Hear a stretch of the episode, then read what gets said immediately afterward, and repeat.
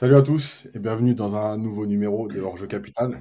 Euh, comme vous voyez, on est, plus que deux.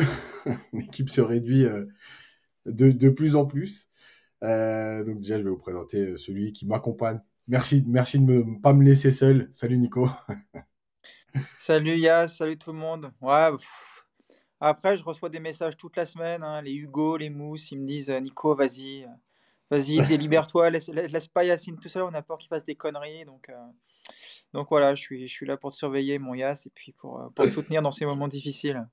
Ouais, merci, merci. On va revenir sur euh, la, la, la, le très grand match du PSG à Angers, le dernier de la Ligue 1, qui, est, qui a plus qu'un pied et demi en, en Ligue 2. mais qui nous a posé des problèmes. Voilà, on salue tous ceux qui sont présents là sur le chat. Comme d'habitude, The Franck, Arnaud B, Valentin, Capman, Christophe Harris, Steph Berardo, euh, Momo, euh. Voilà, comme d'habitude, merci à tous. J'en profite pour euh, passer le bonjour parce qu'apparemment on est suivi euh, dans beaucoup d'endroits de France. Donc je passe le bonjour. Aujourd'hui c'est au Messin. voilà, je suis des, des, gens qui nous suivent à Metz, donc on leur passe le bonjour et plus tous ceux qui nous suivent évidemment partout. Donc on va revenir donc sur ce, fameux match vendredi soir. On a, pris le week-end pour pas être pour prendre un peu de recul, pour pas être trop dur, parce que si on avait fait le podcast samedi, je pense que je pense qu'il y aurait eu il y aurait eu des plaintes. Euh, avec deux jours de recul, on va on va pouvoir être un peu plus euh, mesuré, peut-être un peu moins virulent, même si je pense qu'à la fin on finira par l'être. Euh, Nico, ton avis donc sur ce, ce match globalement? Euh, De toute façon, tu l'as dit à tout le monde, donc tu t'es endormi. Donc, euh, je te félicite pas. ah, c'est moche. Mais euh, ton avis global sur la rencontre Écoute, euh, avec deux jours de recul, je me dis que, en fait, coup de sifflet final, grande nouvelle. Parce que du coup, ça veut dire que ça fait encore un match de passé, il en reste plus que 6. Donc, ça, c'est le côté ultra positif de cette soirée. On a encore tenu 90 minutes et on commence à voir le bout. Euh, après, sur la vie du match, c'était, euh, c'était, comme je l'ai dit sur Twitter, c'est la première fois de ma vie que je m'endors devant un match du PSG. C'est juste incroyable. Euh, j'ai pas vu le, j'ai pas vu le but en juin. Je crois que j'ai raté les 20 dernières minutes, quelque chose comme ça. Voilà, j'ai piqué du nez. Ça m'était jamais arrivé, vraiment. J'ai dû voir dans les 1500 matchs, je pense. Donc voilà, c'est pour te dire à quel point on est, on est vraiment bien en ce moment. Et du coup, alors je, vais pouvoir commenter que les 70 premières minutes. Tu, tu parleras toi, Yas, des 20 dernières plus, mais je pense que j'ai pas raté grand chose. Et euh, c'était, c'était, c'était juste effarant. Voilà, c'est effarant de voir ce qu'on est devenu, euh, de voir le foutage de gueule généralisé de cette équipe, de, du coach et de ses choix qui sont, qui sont lunaires. Et, euh, et quand tu regardes les stats du match, tu te dis qu'en fait, tu as failli te faire battre par Angers. Quoi. C'est juste aussi con que ça. Quoi. Tu, mets un, tu, tu, tu, mets un bon attaquant à Angers et, ce match-là, il, il, peut mal tourner. Quoi. C'est quand même hallucinant. Donc. Donc voilà, ce qui voilà, on est tous ensemble. Accrochez-vous les amis, encore, euh, encore, euh, encore un peu plus de 500 minutes à, subir cette, euh, cette, purge globale, et on pourra ensuite tous partir en vacances pendant deux mois et couper avec ce, avec ce PSG qui est vraiment désespérant. C'est clair. Il y a deux trois commentaires. Il y a quelqu'un qui nous dit vous pouvez inviter Ekitike pour le live. Il me fait de la peine. On va venir sur le dossier Ekitike parce que dans les déclarations de Galtier, euh, évidemment, il y en a plein qui ont dit euh, apparemment ça leur est déjà arrivé cette saison pour la première fois. Il y en a un qui s'est endormi deux fois cette saison. euh, il y a Arnaud B qui dit du coup j'ai donné le biberon pour pas m'endormir. Voilà. Donc chacun trouve un peu. Il y en a qui sont qui tiennent éveillés par Twitter. Euh, voilà, c'est un peu. En fait, c'est tout le monde arrive maintenant à faire des activités annexes pendant les matchs du PSG, donc c'est génial. Avant, on était pris pendant deux heures. Maintenant, tout le monde arrive à faire deux trois trucs à droite à gauche. Ah bah, tu peux étendre la lessive, tu peux, euh, tu peux vider le lave-vaisselle. Oh, tu rates rien. Hein. On rigole, mais en fait, c'est terrible. quoi. C'est terrible. Et on va revenir ensuite, euh, au fur et à mesure de la discussion, sur euh, les échanges aussi qu'on a sur Twitter avec les gens qui, qui te disent Ouais, vous avez oublié ce que c'était, etc. Parce que je pense qu'il y a des gens qui comprennent pas, mais tranquillement. écoute, moi, déjà, la première chose, c'est sur la compo. La compo, évidemment, l'algorithme a, a, fonctionné. Celui-là, celui-là c'est vraiment, c'est depuis deux ans et demi il est infaillible. Il y a deux, choses qui fonctionnent super bien au PSG. C'est l'algorithme et c'est euh, Calderwood avec la pelouse. C'est les deux satisfactions. euh, pour le reste, évidemment, voilà. Donc, cette compo euh, qu'on attendait tous, en fait, à la limite, avec l'incertitude, Verratti, même s'il revenait de blessure, qui pouvait débuter, mais bon, il n'a pas débuté. Pour le reste, c'est donc le classique, puisque Mendes était absent. On est revenu quand même depuis trois matchs à Danilo à gauche. Alors, Marquinhos, ça avait bien fonctionné à gauche et Danilo à droite. Mais puisque ça fonctionnait bien, il fallait sûrement revenir à quelque chose qui fonctionne moins. Donc on remet Danilo à gauche. Euh, Ruiz qui a joué en 6. Solaire, Vitinha. Je lisais des papiers un peu sur Solaire depuis deux jours. Euh, qui se sent bien à Paris, qui trouve pas qu'il fait une mauvaise saison, qui est bien intégré. Bon, évidemment que souvent les joueurs se sentent bien à Paris. Quand tu es dans une belle ville et que tu as un gros salaire, en général, ça va. On a vu des photos de Ramos aussi sur Instagram à la Tour Eiffel et tout, qui a l'air de plutôt kiffer sa vie.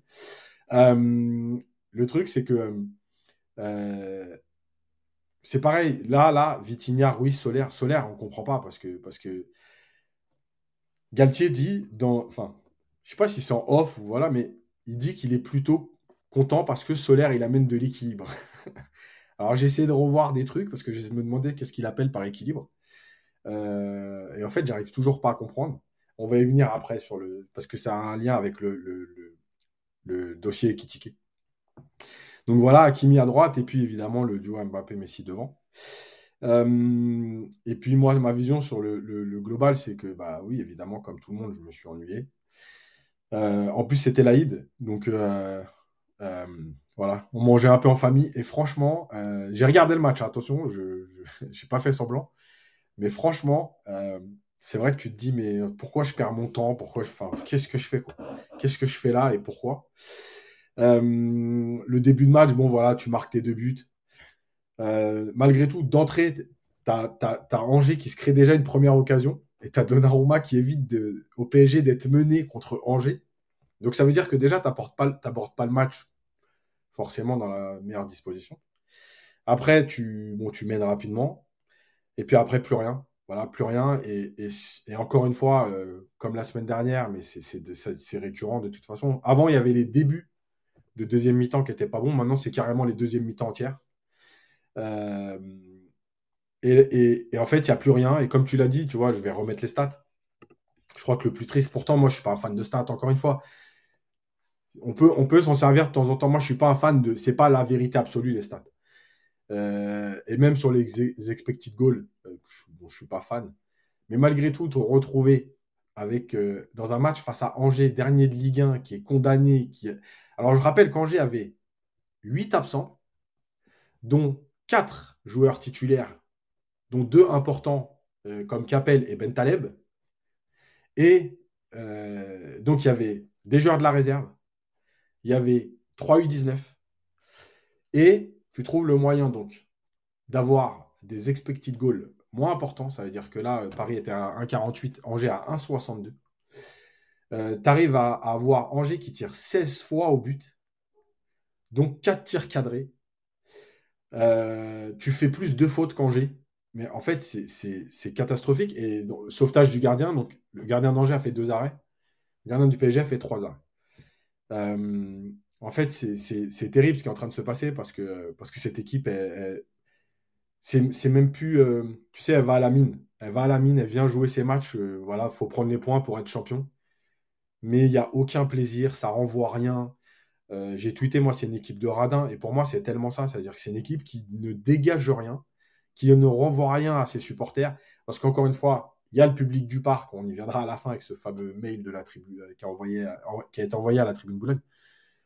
Mais malgré tout, le cube qu'on peut critiquer sur certains domaines, mais qui est tout le temps là, il y avait encore des supporters à Angers, on les a entendus, ils ont fait du bruit, etc en fait, cette équipe, elle leur renvoie rien du tout. Je ne sais même pas comment ils font encore pour les encourager, tellement elle ne dégage rien, elle n'échange rien, il n'y a pas de partage, il n'y a pas d'émotion.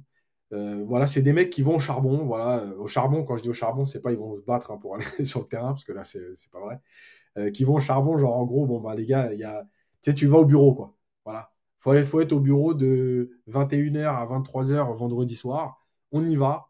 Et, on fait le taf, on prend trois points, et puis on rentre chez nous vite, le plus vite possible. Voilà. Je sais pas ce que tu en penses, toi, Nico, mais moi, c'est tellement la sensation que j'ai avec cette équipe. Bah ouais, de toute façon, quand on, quand on parle un peu aux gens et qu'on dit qu'on vit la, pire saison de, de QSI, c'est une certitude, et peut-être même pour certains de l'histoire du PSG, les gens comprennent pas parce qu'ils nous disent ouais, mais on va être champion, euh, c'est quand même pas n'importe quoi. Il faut pas, faut pas minimiser un, trophée comme ça. Mais en fait, comme tu dis, effectivement, tu peux pas t'arrêter qu'à ça. Tu peux pas, tu peux pas occulter tout ce qui va autour. Et le football, avant tout, c'est comme tu dis, c'est des émotions, c'est du plaisir pour le, public, mais aussi pour les joueurs. C'est de la vie sur le terrain. C'est, enfin, il faut qu'il se passe quand même des choses. Et quand on rigole en disant que l'année où on a failli descendre, il s'est passé plus de choses sur le terrain, mais c'est quand même très factuel. C'est une équipe qui te donnait des émotions. Pas des émotions positives la plupart du temps, mais, mais tu vivais, tu, passais par tous les sentiments dans un match, il te rendait dingue, après avais des, voilà, tu, vivais des choses. Là, aujourd'hui, tu regardes un match du PSG, tu ne vis plus rien, tu tu ressens rien. Euh, voilà, tu regardes. Euh, je vois dans les commentaires, il y a certains qui disent que même sur les buts, tu bondis même plus, et c'est vrai. Moi, aujourd'hui, je regarde un match du PSG, le PSG marque un but, ça me, je suis pas à dire je m'en fous, mais je suis voilà, ça me procure plus aucune émotion. Et euh, que nous on soit dans cet état-là, c'est déjà, je pense, assez inquiétant, voire dramatique. Mais le souci, c'est que les joueurs, ils sont pareils. Tu le vois bien qu'il n'y a aucun plaisir sur le terrain. Et il est là le problème principal, c'est que une équipe qui s'amuse, une équipe qui, qui est en, mode plaisir, bah, ils vont dégager, ils vont, ils vont t'offrir des choses euh, naturellement. Regarde le, on a beaucoup parlé de Lens, mais voilà, moi j'ai regardé le match de Lens contre Monaco. C'est une équipe, tu sens qu'elle a envie de jouer au football. Tu as envie, elle a envie de prendre du plaisir et, forcément, par ricochet, elle en donne au public. Les joueurs du PSG aujourd'hui, tu l'as dit, euh, voilà, ils viennent, euh, ils viennent à la mine, ils viennent faire le boulot. Ils sont obligés de courir plus ou moins pendant 90 minutes. Ça les emmerde d'être là, mais ils le sont quand même. Voilà, ils font le job. Euh, dès que le match est terminé, je pense qu'ils rentrent chez eux, terminé. Ils ont leurs trois jours de congé, et puis, et puis ils font la gueule les quatre jours de préparation du match suivant. Voilà, c'est c'est une équipe qui s'emmerde, qui n'offre rien au public, et donc par ricochet, qui nous emmerde aussi. c'est exactement ça. Et, euh, tu vois ce que tu disais sur euh, le fait de jouer ensemble, de prendre du plaisir ensemble. Euh, tu vois, ce qui, est dérangeant, c'est que, évidemment, dans ce football-là, on est dans un football très individualiste, etc., de plus en plus. Mais tu vois, je repense au match de Lille au mois d'août, où il y a eu 7-1, mais en dehors du 7-1, euh, sur ce match-là, il y a le premier but avec la combinaison sur l'engagement. Et quand tu vois la joie des joueurs ensemble d'avoir réussi un truc comme ça, tu sais, te rappelles, ils étaient super contents, ça a marché, c'était génial et tout. En fait, moi, c'est ça qui me dérange, c'est-à-dire que, euh, évidemment que votre travail, c'est de gagner les matchs, on est dans le football de haut niveau, etc. Mais est-ce que vous vous rendez compte quand même de, la joie de partager ces moments-là, de faire des combinaisons, et même vous, dans la façon de fêter le but, c'est ce que vous avez tous ressenti. Donc, c'est ça que moi, je ne comprends pas. Euh, tu prends quand même plus de plaisir à t'éclater avec tes potes, à mettre des beaux buts construits, où tout le monde touche le ballon, où tu as préparé quelque chose, que euh, ce fameux but-là, voilà, tu t'es lancé en profondeur, il n'y a pas de construction, hop, tu élimines le gardien, tu es content, tu as marqué, tu as fait tes stats, tu es à 21, 22 buts, l'autre il a, à 12 passes D, 16 passes D, tout le monde est content. En fait, c'est ça, tu vois. Euh, l'échange dans le foot, c'est pour moi, c'est la base de ce sport-là. Euh, euh, et, et, pour revenir sur ce que tu disais vite fait, pour faire la parenthèse avec euh, justement cette façon de ressentir les choses, parce que j'ai eu ce débat avec des gens qui me disent ouais, c'est parce que c'est l'instant présent, tu as oublié les autres années. En fait, on n'a pas oublié. Colonie Capitale, c'est la pire période du PSG, moi, que j'ai vécu en tout cas, sur les 40 ans que je supporte le PSG. Mais comme tu dis, en fait, déjà, je pense que pour ressentir quelque chose, ou pour dire c'est les pires, c'est pas les pires, il y a plein de choses. Il y a le budget, il y a la construction de l'équipe, il y a ce que tu en attends, il y a la période, etc. Est-ce que on est en droit d'attendre plus du PSG d'aujourd'hui que celui de Colonie Capitale? Euh, Je pense que oui. Est-ce qu'on est en, droit d'attendre plus de foot que celui de Colonie Capitale? Je pense que oui. Et en fait, le truc, c'est ça. C'est que euh, au moment de Colonie Capitale, allez, une année sur trois, ça allait, et puis ça rechutait. On se rappelle la, saison de Vaïd où tu joues le titre jusqu'au bout avec Lyon, voilà. Mais finalement, sur les 10 ans, c'était catastrophique. Mais en fait, on n'en attendait rien. C'est-à-dire que tu prenais une coupe, tu étais content d'avoir sauvé ta saison avec une Coupe de France ou une Coupe de la Ligue. Euh, donc, il y avait cette émotion d'avoir, entre guillemets, hein, euh, où tu n'étais pas bon en championnat, mais tu prenais une coupe, donc tu avais un titre et tu étais content d'avoir eu un titre. Aujourd'hui, je suis désolé, mais c'est le strict minimum, surtout dans un championnat où on voit bien que même ce PSG-là euh, n'est pas suivi par Marseille et Lens en tout cas n'est pas collé puisqu'ils sont un, peu loin. Euh, et, pour rappeler à tout le monde qu'un club, c'est pas que des résultats. Évidemment, alors c'est l'Angleterre, mais je vais donner un exemple. Leeds, ça a été un, club phare. Déjà, c'est un club historique anglais. Ça a été un club phare des années 90. Ils sont descendus, je crois qu'ils ont été rétrogradés jusqu'en troisième division. Euh, les supporters ont continué à venir. Le club est remonté. Euh, avec Bielsa, il fait une très belle saison la première année. Bon, après, voilà, là, c'est dur, ça se bat pour le maintien. Mais en fait, un club ne meurt pas comme ça. Et, moi, je trouve que euh, c'est là la différence de, je, pense, à hein, moi, de, sentiment qu'on a avec les clubs en France, notamment les supporters aujourd'hui avec qui j'échange là sur Twitter. C'est qu'on a l'impression, tu sais, que de dire que le club est mort, mais parce qu'il est premier, on dit des conneries. En fait, un club, c'est pas juste un classement ou, des résultats, c'est aussi euh, des échanges, des émotions, ce que ça représente, ce qu'il renvoie. Voilà, et moi je trouve que, comme tu l'as dit Nico, peut-être la pire équipe, en tout cas pour moi, top 3 des équipes qui, me dégoûtent le plus euh, dans l'histoire du PSG. Euh, en fait, il n'y a pas d'échange, il n'y a rien. C'est vraiment, tu viens, enfin, on est déconnecté, il y a une équipe qui joue et puis il y a des supporters qui supportent un club et tu as l'impression que les deux ne font pas une entité, il n'y a rien, quoi. il n'y a pas de lien entre les deux. Mais au-delà de ça, Yacine, il n'y a même pas. Que, qu'ils soient un petit peu euh, coupés de leurs supporters, j'ai envie de te dire, bon, ça peut arriver, ça arrive à d'autres équipes euh, parce qu'il y a eu des, des, périodes de tension, des mauvais résultats. Ça arrive qu'une équipe se coupe de son public. Mais moi, ce qui me désole, c'est que les joueurs entre eux, ils sont, ils sont coupés. C'est ça qui est vraiment effrayant. Tu sens que cette équipe, en fait, c'est, une somme d'individualité. Tu sens qu'il y a deux, trois affinités euh, dans, dans l'effectif. Il y a des espèces de petits clans à droite, à gauche mais globalement, tu sens qu'il n'y a pas un collectif, tu sens qu'il n'y a pas une, comme je disais, il n'y a pas de joie de vivre, il n'y a pas de joie de vivre ensemble. Euh, l'exemple effectivement de Lille est frappant. Euh, le, ce premier match là-bas avec euh, cette espèce de joie collective, c'était agréable et c'est ce qui nous a aussi donné beaucoup d'espoir. Aujourd'hui, tu vois sur le terrain que les mecs ils sont chacun dans leur coin, il n'y a plus de dépassement de fonction. T'en as qui font la gueule parce qu'ils sont pas servis, t'en as qui sont bridés, t'en as deux qui monopolisent toutes les attaques, t'as une défense. Enfin, tu vois, tu, en fait, tu, tu as des petits groupes. Voilà, tu as des petits groupes et, euh, et même sur les buts, tu, sens qu'en fait, c'est limite forcé. Quoi. Ils viennent tous se saluer, mais euh, voilà, il n'y a, pas cette, a pas cette joie de vivre, il n'y a pas cette joie de, de, jouer ensemble. Et, euh, et c'est moi, c'est ça que je, que je reproche surtout à cette équipe-là. moi, effectivement, je ne vais pas galvauder un titre de champion de France et, et, au fond de moi, évidemment, que je vais être content que le PSG prenne ce 11e titre. Mais dans ces conditions, avec ce qu'ils nous ont montré depuis, parce que des gens nous disent que depuis c'est que depuis la Coupe du Monde, mais euh, non, c'est depuis bien avant la Coupe du Monde que c'est parti en vrille, hein, depuis mi-septembre, après le match de la Juve, à la mi-temps du match. Monaco. Ouais, même je contre Monaco, c'est déjà un peu. Euh, c'est ouais, mais toi, le, moi, je j'avais pas tout vu de ce match parce que j'étais euh, à l'étranger, mais mm. j'avais vu la deuxième mi-temps du match contre la, contre la Juve. Et moi, j'ai trouvé que c'était la bascule, la Juve. Quoi. La deuxième mi-temps, ils se sont arrêtés de jouer. Et je trouve que c'est ce match-là, à partir de là, où ça a commencé à plus faire d'efforts, à plus. Et voilà. Et c'est ça va être un peu extrême de dire que je préférerais avoir une équipe qui joue au ballon, qui me donne des émotions et qui finisse deuxième ou troisième. Je pense que non, là au fond de moi, j'aurais du mal aussi. Mais, euh, mais aujourd'hui, on ne peut pas se satisfaire d'être champion. Voilà, les gens qui disent euh, vous nous faites chier avec vos revendications, on va être premier, on va être premier, euh, nana. Ouais, tu ne peux pas te contenter que de ça parce que tu dois pas, tu peux pas décontextualiser le, ce PSG actuel. Quand tu as ton premier poursuivant qui a un budget qui est trois fois inférieur, Lens, ils doivent avoir un budget qui doit être 10 fois inférieur. Le budget moyen en Ligue 1, ça doit être 60 ou 70 millions d'euros quand le PSG est à plus de 600. Voilà, tu ne peux pas te satisfaire que de ça. Et quand on dit euh, des fois que ce PSG-là doit éclater tout le monde 5-6-0, c'est pas que pour, euh, pour rigoler, c'est vrai. Et euh, quand on voyait le PSG de l'époque Ibra qui allait en mettre 9 à 3, bah voilà, tu peux pas imaginer que ce soit toutes les semaines, mais ça doit arriver quelquefois dans une saison.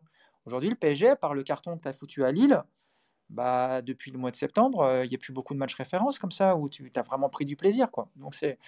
Voilà, tu peux, tu peux pas. Euh, en gros, tu ne tu peux pas dissocier euh, le résultat et le jeu et ce que tu produis sur un terrain. Et, et c'est très insuffisant, évidemment. Aujourd'hui, c'est très insuffisant et c'est même plus que ça. C'est, c'est honteux. Voilà, moi je vous le dis, c'est honteux ce qu'ils font.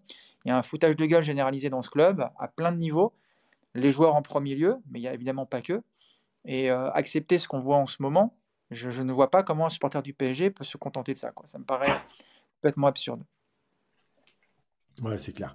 On va passer au focus. On va pas faire long parce que il n'y a pas grand chose à dire, mais on va, va, peut-être pas faire les focus comme d'habitude individuels, mais on va passer euh, à peu près ligne par ligne, même s'il y a deux joueurs sur lesquels je voulais revenir vraiment, mais après on va voir. Donc bah, évidemment, il y a Donnarumma. On va faire court, je pense qu'en ce moment il fait le taf sur sa ligne en tout cas. Euh, c'est lui qui, qui permet au PSG de ne pas être mené, c'est lui qui permet au PSG de de, de, de pas se faire rejoindre plus tôt dans le match. voilà, il a toujours les mêmes défauts sur la lecture de la profondeur, mais, mais, sur sa ligne, en tout cas, je trouve que depuis quelques semaines, il, répond présent. Qu'est-ce que penses, Nico? Ouais, alors, alors, déjà, je vais répondre à un commentaire. C'est vrai que je m'appelle Mousse sur le live, je viens de le voir. C'est... Bon, ah. Je vais rien dire, mais ah c'est, Galtier. c'est Galtier qui a fait la compo et du coup, euh, bah, voilà, c'est... j'étais pas prévu. Euh, visiblement, non, mais c'est pas grave, on t'emmerde pas à changer. Euh, tu vois, bah, Donnarumma, en fait, c'est quelque part, j'ai l'impression que même en... fait, toi, ce qui se passe en ce moment, c'est même pas une bonne chose pour pouvoir le juger parce que logiquement, Donnarumma, on devrait pouvoir le juger en disant voilà, il y avait un ou deux arrêts à faire par match parce que c'est le PSG il les a sortis, c'est bien, il progresse. Là, le mec, il est ultra sollicité. Bah, tu parles, il sort 5, 6 arrêts par match. Bah ouais, donc bah, il est bon, c'est un bon gardien, donc forcément il va briller. Et on a l'impression qu'effectivement il est, euh, il est en progrès, mais en fait c'est parce que bah, tout est fait pour lui permettre d'avoir plein d'occasions. Voilà, c'est même pas là-dessus qu'on devrait le juger, Donnarumma. Je te dis, on devrait le juger sur des gros matchs où tu ultra domines et, euh, et l'adversaire va se procurer une occasion et c'est là où on attend qu'il sorte l'arrêt. Donc, euh, bon, en tout cas, Ouais, c'est ça, ils font exprès, ouais. c'est possible. Ouais, c'est possible.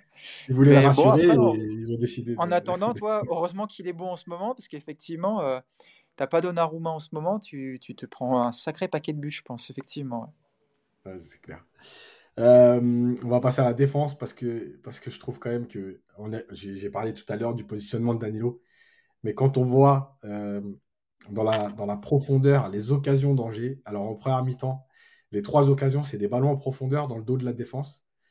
Franchement, c'est catastrophique. Et, et j'avais souligné que depuis euh, deux, trois semaines, Marquinhos était mieux. Bon, il est retombé euh, sur le Marquinhos euh, qui est pas bien parce que c'était souvent dans son dos.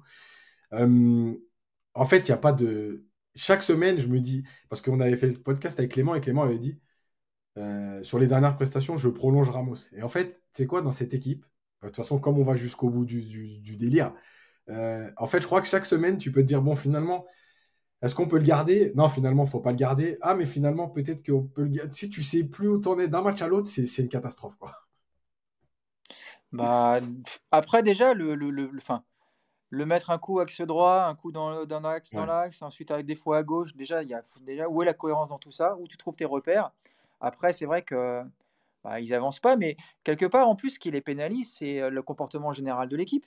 Tu as une mmh. équipe qui est arrêtée, tu as des milieux qui sont arrêtés, tu as des attaquants qui font pas de contre-pressing, donc qui, mettent leur milieu un petit peu plus en exposition. Tu as les défenseurs qui savent jamais trop s'ils doivent avancer, attendre, reculer. Enfin, tu as, un espèce de flou sur le, comportement général de l'équipe. ce flou complètement évidemment accentué par le comportement de chacun, à savoir de tension, euh, aucune accélération, euh, aucune intensité dans ton jeu. Donc, euh, à l'arrivée, tu es forcément es forcément en danger contre des mecs qui vont eux courir un minimum quoi. Et c'est vrai qu'au bout de comme tu dis au bout de deux minutes, il y a déjà un face à face quoi. Au bout de deux minutes sur une ouverture de 35 mètres quoi, un, ballon anodin et tu as l'impression que c'est c'est une passe de Beckham dans les grandes années de Manchester United, un truc de fou. Non, c'est le mec il a balancé devant. Tu as trois pions qui sont arrêtés et puis tu as un mec qui court donc forcément ça fait la diff quoi c'est effrayant parce que tu as. Bon, Ramos, on sait qu'il avance plus. Donc, encore, on va se dire, bon, sur une prise de vitesse, on peut comprendre. Danilo, il est cop, mais c'est pareil, la vitesse, c'est pas son fort. Mais le problème, c'est que Marquinhos, lui, il est censé aller vite. Mais on voit que, en fait, euh, ils ont tous les trois des caractéristiques différentes. Mais en fait, les trois, ils sont pris de la même manière. Donc, c'est qu'il y a quand même un problème un peu plus, profond que ça. Et, et euh, oui, et Clément qui, Clément qui pense qu'il faut prolonger Ramos, euh, c'est pour ça qu'il n'est pas là aujourd'hui. Il est en prison hein, pour avoir dit ça, je dis tout de suite. Parce que évidemment qu'il faut pas prolonger. Non, mais il faut pas prolonger Ramos, pitié quoi. Si on repart sur Ramos, mais enfin, non, moi je l'aime beaucoup Ramos. Quand il arrivait, je pensais vraiment qu'il allait faire du bien à ce vestiaire en mettant des coups de gueule et en mettant un peu de, un peu de rigueur. En fait, pas du tout. Et euh, sur le terrain, c'est juste plus possible. Donc, euh, donc non, non, faut, faut que ça parte. Puis en plus, on a, faut faire de la place pour les clopés qui arrivent là, notre euh, qui va arriver. Donc avec le fauteuil roulant dans le vestiaire, faut qu'il y ait de la place du coup maintenant. Donc, euh, donc vaut mieux faire, parfois, faut partir quelques joueurs. Donc euh, Ramos va partir. Je ne le vois pas prolonger, ça me paraît impossible. Il y a, Roro, Roro, qui dit on joue ni un football moderne ni un football à l'ancienne. Il a pas tort. Euh, bon là Skriniar, il y a plein de messages sur Skriniar. Vite fait, on fait une parenthèse. Euh, je l'avais dit en rigolant au mois de janvier quand l'info était sortie. Euh, Skriniar, il joue, euh, ça fait trois ans et demi qu'il est titulaire indiscutable à l'Inter. Il joue tous les matchs. le mec, il, signe au PSG. Le lendemain, non, même pas ici. il, opération. discute. il discute avec le PSG, direct, il se blesse. Incroyable. c'est incroyable. Euh, et là, franchement, c'est vrai que les infos qui arrivent, euh, elles sont pas rassurantes parce que euh, déjà, l'asiatique, c'est compliqué. Il y a eu opération, et souvent, quand il y a opération, c'est pas bon signe. Euh, donc là, franchement, je, vraiment, je pense qu'il faut se poser des questions sur le dossier Skriniar. Alors évidemment que, de toute façon, même s'il y avait un accord, il y a une visite médicale qui doit être faite. Après, quand on se rappelle que à la visite médicale, Sergio Ramos avait été montré comme un Robocop au-dessus de toutes les stades de l'histoire du PSG et que l'année n'avait jamais vu ça. Ouais. tu te dis que les visites médicales au PSG, pas forcément rassurantes non plus. Donc, euh, écoute, on va voir ce que ça donne avec Skriniar, mais, mais c'est vrai que c'est, tu te dis, mais à un moment donné, c'est comme ce club, il est maudit, quoi. C'est le docteur Gilbert Montagnier qui passe les visites médicales, je crois. c'est incroyable. C'est incroyable. Euh, ouais, non, mais évidemment, Skriniar, c'est inquiétant. Mais bon, après, il est compatible au PSG. Du coup, hein, le mec, il, il, va avoir un problème de dos. On va se le traîner pendant trois ans. Euh, on est parti pour. Hein. Enfin, c'est nous. Voilà, c'est l'ADN du club. Euh, signer, un, signer un mec baissé. Enfin, j'ose espérer, encore une fois, mais que, que, la visite médicale sera faite avec sérieux et que si jamais ils se rendent compte qu'il y, y, a un risque, ils ne le prennent pas. Mais ils sont tellement contents d'avoir récupéré un mec avec un, a priori un niveau convenable et gratos, qui vont se dire bon allez, c'est pas grave, on tente le coup quoi. Et puis bon après ça veut, après toi regarde Renato Sanchez, il n'était pas blessé quand il arrivait, à l'arrivée, euh, il a passé euh, une saison sur son lit d'infirmerie, donc euh, qu'il soit blessé ou pas de toute façon. blessé à Lille. Ouais ouais. Il bah, ça. Et Skriniar, bah, c'est vrai que de toute façon c'est rien. Après si tu signes 5 ans à 10 millions par an, ça vaut le coup de bah, tenter. il, a 3 ans pour se remettre et puis c'est bon quoi. Toi il n'y a pas de. Mais c'est un peu inquiétant euh, quand même. c'est inquiétant. Oh, c'est très inquiétant même. Euh, on va passer au milieu, parce que les focus on fera sur, euh, sur Messi et Hakimi. les milieux, donc les milieux de terrain, il y a une stat qui est sortie là, je ne l'ai pas publiée, mais sur le fait que Ruiz, Vitinha font environ 20% de passes vers l'avant dans un match. Bon, quand même, c'est la sensation qu'on a quand on, quand on regarde les matchs. On n'a pas besoin de, euh, d'avoir les stats pour, pour, pour analyser ça. Mais euh, moi, ce que, en fait, il n'y a, rien qui va dans ce milieu de terrain. Sa compo, elle est pas, la composition du trio, elle n'est pas bonne. Euh, les prises d'initiative, elles sont pas bonnes. Défensivement, c'est pas bon, et c'est aussi ce qui explique, bien sûr, la prestation de la ligne de 3 de derrière, parce que évidemment c'est il y a eux, mais il y a aussi toute l'animation défensive. Euh, il y a euh, cette lenteur dans, dans, le jeu. Et puis il y a, euh, depuis deux matchs, je sais pas si vous avez fait attention, mais le positionnement de Solaire, il est... alors, c'est à sa décharge parce que je pense vraiment que ce sont les consignes. En fait, déjà, le mec est pas bon depuis le début de l'année, même s'il a quelques stats, mais il est pas bon. Il est perdu. Dans l'impact, il est mangé par, contre toutes les équipes de Ligue 1, toutes jusqu'à Angers, il est mangé dans l'impact. Et en plus, maintenant, on lui a inventé un nouveau rôle hybride, c'est-à-dire que le mec, il est un peu troisième milieu, un peu troisième attaquant, parce qu'il faut que soulager les déplacements de Messi quand il décroche. Euh, et des fois, il est troisième attaquant côté droit, des fois, il est un peu faux neuf.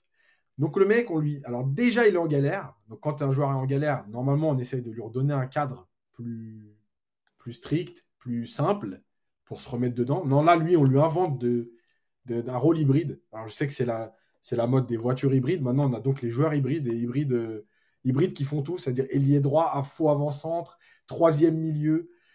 Et, en fait, franchement, euh, moi, enfin, on, on, tape sur les joueurs parce que c'est eux qui sont sur le terrain. Mais parfois aussi, ils me font de la peine parce que parce qu'en même temps, c'est n'est pas eux qui demandent à être sur le terrain. Il y a bien un coach qui décide de les mettre sur le terrain, euh, de leur donner ces rôles-là. Et, euh, et, des fois, ils me font même de la peine de me dire, mais enfin, qu'est-ce que qu'est-ce que je fais là, quoi? Qu'est-ce que vous faites là? Pourquoi le coach il te donne ce rôle alors que un peu côté, t'as pas de vitesse? Enfin, y a, en fait, il y a rien qui correspond aux qualités des joueurs. déjà, Solaire, euh, moi, il me fait un peu penser au au petit gamin euh, avec ses lunettes euh, en cours de récré, le dernier à être choisi dans les, dans les compos d'équipe, tu sais, quand tu fais la plouf et tout ça, c'est le dernier qui est choisi. Donc déjà, il a pas, il a forcément, il n'est pas en confiance déjà solaire, je pense, par rapport à ça. Hmm. Après, ouais, c'est pareil. C'est un mec qui a été complètement baladé depuis le début de la saison. Comme tu dis, on ne sait pas quel est son poste vraiment au PSG. On ne sait pas ce qu'il attend. Moi, j'ai vraiment l'impression qu'il est surtout, il est surtout là pour, euh, quand euh, Gatier parle d'équilibre, en gros, il est un petit peu là pour euh, compenser le non-travail défensif des deux autres. il est là pour cavaler plus que. En gros, il est là pour cavaler pour trois. Donc voilà, démerde-toi, essaye de courir, bouche les trous. Et puis, si éventuellement tu peux récupérer un ballon en bonne zone, bah, oublie pas de le donner à Kiki ou à, Messi. Quoi. Mais oui, voilà, ça ressemble à ça les consignes, tu vois. Donc c'est un peu basique. Et effectivement, euh, on l'a déjà dit ici, je ne pense pas que ce soit un mauvais joueur en soi, mmh. Mmh. mais euh, voilà, typiquement le genre de joueur qui, qui, va apporter dans un collectif très fort, avec des, avec des rôles très très définis. Vu le merdier tactique du PSG actuellement, qu'est-ce que tu veux qu'un mec comme ça s'en sorte? Moi, ce qui m'effraie, c'est qu'il n'a pas d'accélération, il n'a pas de puissance.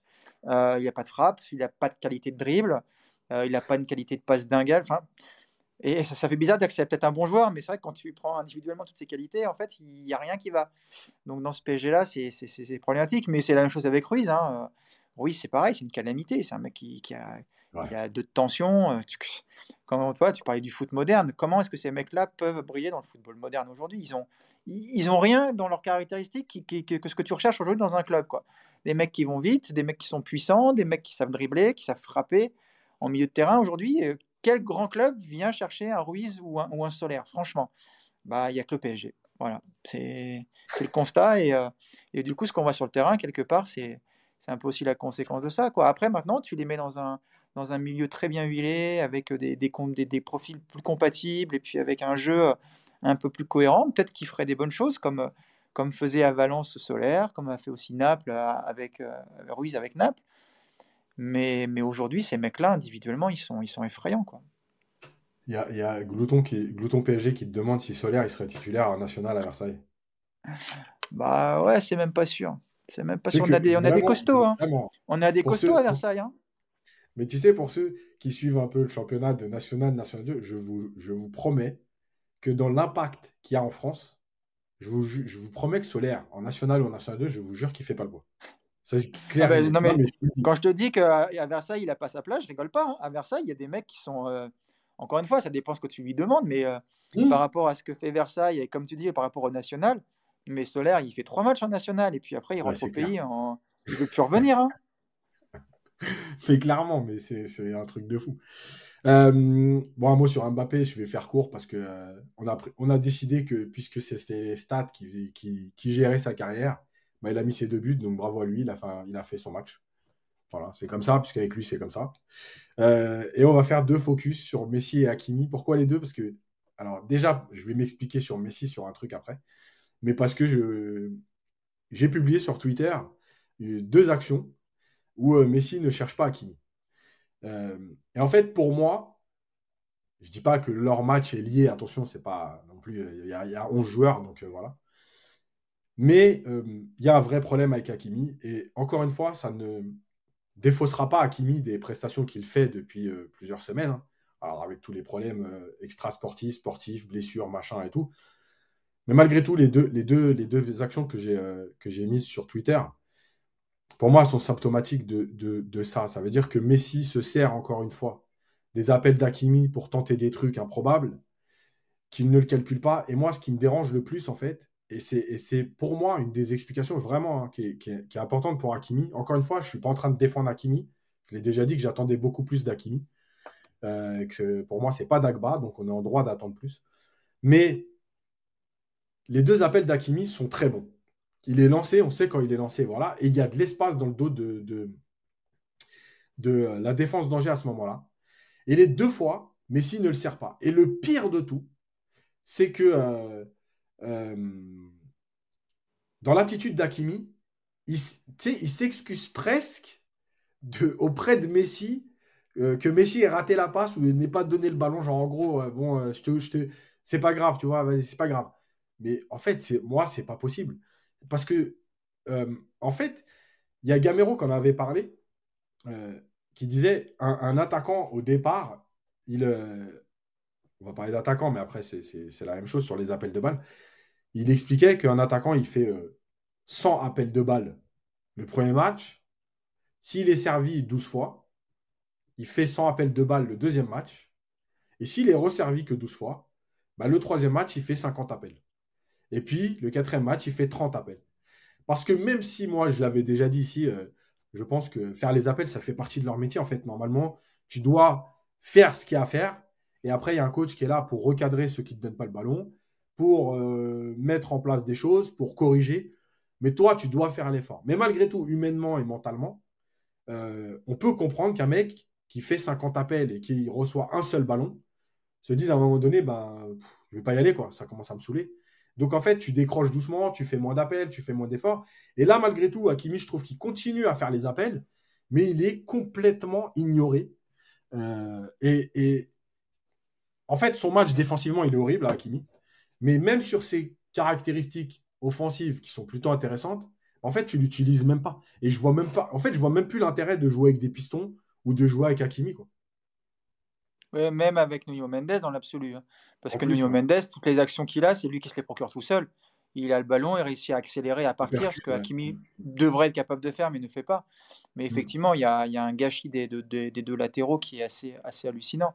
Après, Hakimi, euh, on est tous d'accord pour dire qu'il est moins bien, qu'il est très décevant, et que quand on compare à ce qu'il faisait avant à, l'Inter ou, même à Dortmund, on est vraiment très très loin de tout ça il y a évidemment de la faute du collectif et de, des gens qui sont autour de lui, mais il y a aussi de sa faute à lui, j'ai envie de dire, parce que euh, moi, il y a un moment, et je les ai vus, les deux appels qu'il fait, bah, tu sens qu'il est déçu, mais voilà, pas plus que ça. Il lève mm. vaguement les bras dans son coin, discretos. Il y a un moment, bah écoute, euh, et tu le disais toi-même, Yacine, euh, fais preuve de caractère et puis gueule, quoi. Je sais pas, t'es pas, pas un élément lambda du groupe. c'est un mec qu'on a payé une sacrée somme pour le faire venir. Euh, il avait l'étiquette de meilleur latéral droit du monde. Aujourd'hui, le gars, s'il n'est pas capable de gueuler sur Messi qui lui donne jamais le ballon et qui se sert systématiquement de lui pour faire son petit crochet intérieur et, venir se foutre au milieu de tous les défenseurs, bah écoute, j'ai envie de te dire, bah, si ça te convient et si tu gueules pas, bon bah tais-toi et assume jusqu'au bout. quoi. Mais évidemment, après, c'est au coach aussi d'intervenir. Tu as un coach qui, qui, doit aussi, à un moment, euh, faire comprendre à, à Messi, ouais, même à Messi, tu vois, que bah voilà, tu as un latéral à droite et ce serait sympa de lui donner des ballons quand le mec est lancé, puisque on ne mmh. parle pas de, petites combinaisons arrêtées sur des phases arrêtées. Quoi. On parle d'appels mmh. de balles de 40-50 mètres. Euh, le gars, il te fait un sprint euh, en 10 secondes, il a couru plus que Messi en deux mois, et donc forcément, à bout d'un moment, ne jamais le servir, c'est évidemment que c'est frustrant. Et mmh. euh, on a eu le même problème, on a, on a gâché un grand talent à gauche avec Neymar qui lui donnait jamais le ballon. Voilà, tu rigoles, mais oui, je le dis. Un joueur comme Baker a été exactement euh, ignoré également. Alors, c'est pas le même CV qu'Akimi, mais euh, ah, les latéraux. Je suis d'accord sur ignoré. J'étais pas trop d'accord sur le immense talent, mais. Ça se discutera. Mais, euh, mais évidemment que c'est gâché Hakimi. C'est gâché Hakimi. Et puis, et puis tu les décourages, de toute façon, les mecs, d'une manière générale. Moi, je suis. franchement, au bout d'un moment, tu sais que ça sert à rien, que tu vas cavaler juste pour ouvrir une piste. Bon, tu le fais deux, trois fois. Si encore derrière, Messi te mettait à chaque fois des, des caviars euh, au milieu pour d'autres joueurs, si, ça faisait, si c'était utile, tu vois. Mais en fait, c'est toujours pour faire la même action qui échoue 9 fois sur 10. Hmm. Bon, c'est frustrant, quoi. Puis surtout, ça contribue évidemment aussi à cette espèce de pauvreté collective du PSG, parce que c'est des appels de balles qui, qui, appellent le ballon, justement. La logique, elle est là, le jeu est là. Tu le donnes pas, bon, bah derrière, euh, les mecs ils te disent la même chose quoi. Bon bah toi tu m'as pas filé le ballon, pourquoi je le filerai le prochain coup? Enfin tu sais c'est les équilibres des mm. vestiaires, ça tourne aussi sur ce qui se passe sur un terrain et, euh, je pense qu'aussi tout ça ça contribue aussi à cette espèce de, mauvaise image, ce sentiment que ces mecs là sont sont pas heureux de jouer. Euh. moi je moi je suis Hakimi, je vois pas où je prends mon plaisir à jouer dans cette équipe offensivement en tout cas. Mais c'est clair, exactement. Euh, justement, il y a Thibaut qui disait les pistons pour centrer pour qui? Alors je rappelle aussi que les pistons sont pas obligés de centrer. Alors déjà, tu peux centrer euh, au sol, en retrait, etc. Mais sont pas obligés de centrer parce que Hakimi, euh, à l'Inter, par exemple, il centrait pas systématiquement. Au contraire, il allait parfois lui-même finir les actions. Je rappelle qu'il a fini avec 7 buts et 11 passes décisives, je crois, euh, la dernière année à l'Inter. il l'a fait aussi au PSG, rappelez-vous, face à 3, etc. Quand il est lancé comme ça, c'est pas toujours, en gros, pour caricaturer, le piston, je déborde et je centre. C'est aussi euh, faire des courses vers l'intérieur. D'ailleurs, son deuxième appel, il est vraiment à l'intérieur du jeu, presque comme un deuxième attaquant, euh, pour aller finir l'action. C'est pas toujours pour centrer, donc il faut pas caricaturer. Euh, il, est capable de finir, il a déjà fini, même si ces dernières semaines, en plus, les peu de ballons qu'il avait eu, rappelez-vous contre Lyon, je crois, ou contre Lens, je sais plus. Euh, il rentre dans la surface et il cherche Mbappé au lieu de finir après. Euh, contre Lens. Et après, il tire sur Samba. Donc lui aussi, il fait pas les meilleurs choix. Mais en tout cas, voilà, quand on moins le respect, il y a des occasions. Et je pense que ça, c'est important.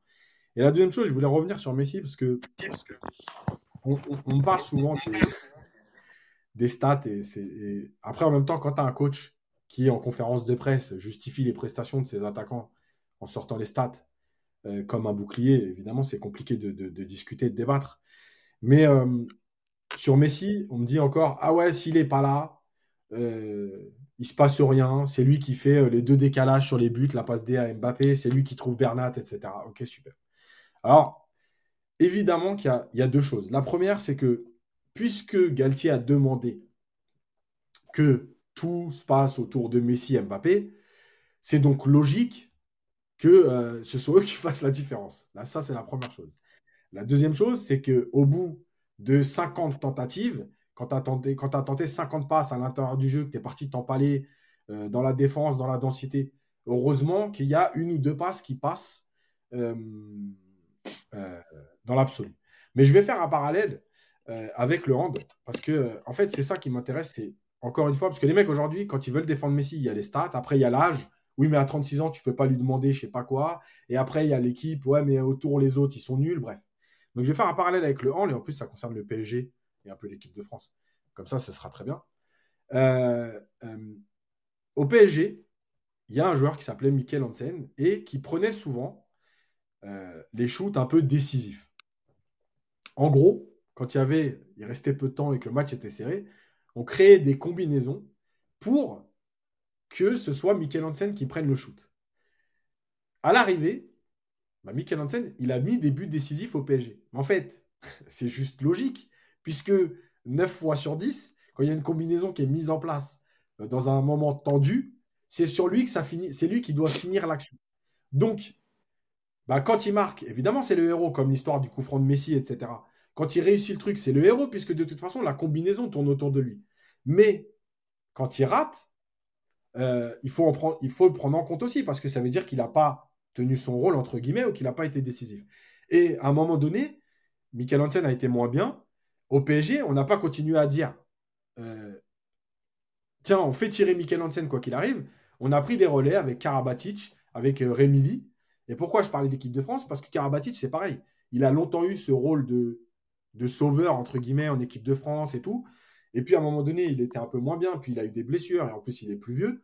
Aujourd'hui, il a moins de temps de jeu, mais il reste toujours important. Mais on ne compte plus que sur lui pour faire du jeu. En fait, c'est ça que je veux expliquer moi. C'est que Messi, euh, tout, Messi qu'il est, si je te donne 30 ballons et je te dis t'en fais ce que tu veux, bah, au bout d'un moment, même moi, je vais réussir à avoir une statistique parce que sur 30 ballons, je vais quand même réussir à faire une passe décisive.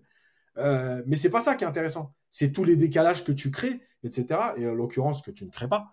Donc, euh, c'est trop facile de défendre Messi en disant Ah ouais, mais sans lui, bah moi j'ai envie de dire peut-être que sans lui, euh, le jeu tourne différemment et que peut-être que le PSG est plus performant et que peut-être que le PSG est plus efficace et peut-être que le PSG respecte plus le jeu. Donc, donc, euh, donc voilà, en tout cas, c'est mon avis. Qu'est-ce que tu en penses, Nico bah, disons que dans le PSG actuel, dans la manière dont il est construit et dans la manière dont il a travaillé depuis plusieurs mois et ce qu'il propose collectivement, évidemment que si tu enlèves Messi, t'es mal, parce que cette équipe euh, n'a absolument euh, aucun repère collectif, il n'y a pas de combinaison, il n'y a pas de circuit de passe. On ne sait même pas aujourd'hui, on est le 24 avril, qui aujourd'hui est capable de nous dire quelle est le, la philosophie de jeu de cette équipe. On ne sait pas. On ne sait pas parce que c'est un flou total. Donc euh, évidemment que dans ce contexte-là, aujourd'hui, tu viens Messi, tu es vraiment, vraiment très mal. Il se passe vraiment plus rien du tout, ça c'est sûr. Après, on peut effectivement avoir une vision complètement différente, de dire que si tu n'avais pas pris Messi il y a deux ans, bah, tu n'aurais pas plombé ta masse salariale au point de ne pas être capable de recruter ne serait-ce qu'un mec à 10 millions euh, en janvier. Donc tu aurais recruté différemment, peut-être que tu aurais recruté des milieux de terrain un peu plus intelligents, un peu plus à même à faire du football. Euh, tu aurais sûrement un neuf qui permet d'avoir un point d'appui. Euh, tu aurais peut-être un mec capable de jouer les droits que tu n'as toujours pas aujourd'hui. Euh, tu aurais des doublures un petit peu. Enfin, toi, tout, tout, tout est envisageable. Ce qui est sûr, c'est que la manière dont ce PSG est construit aujourd'hui, on peut rien espérer d'autre que des exploits individuels de deux mecs. Et tu, voilà, gagneras rien avec ça. Nico, justement, je rebondis sur un truc là qui est dit, c'est euh, Senior G qui dit heureusement, Yacine, même si tu as raison actuellement, on a vu le PSG sans Messi, c'est la cata. Mais en fait, c'est pas ce que je suis en train de dire. Justement, c'est ce que tu viens de dire, Nico, ça veut dire que moi, je pense que si tu n'as pas Messi, tu construis autre chose parce que tu es obligé.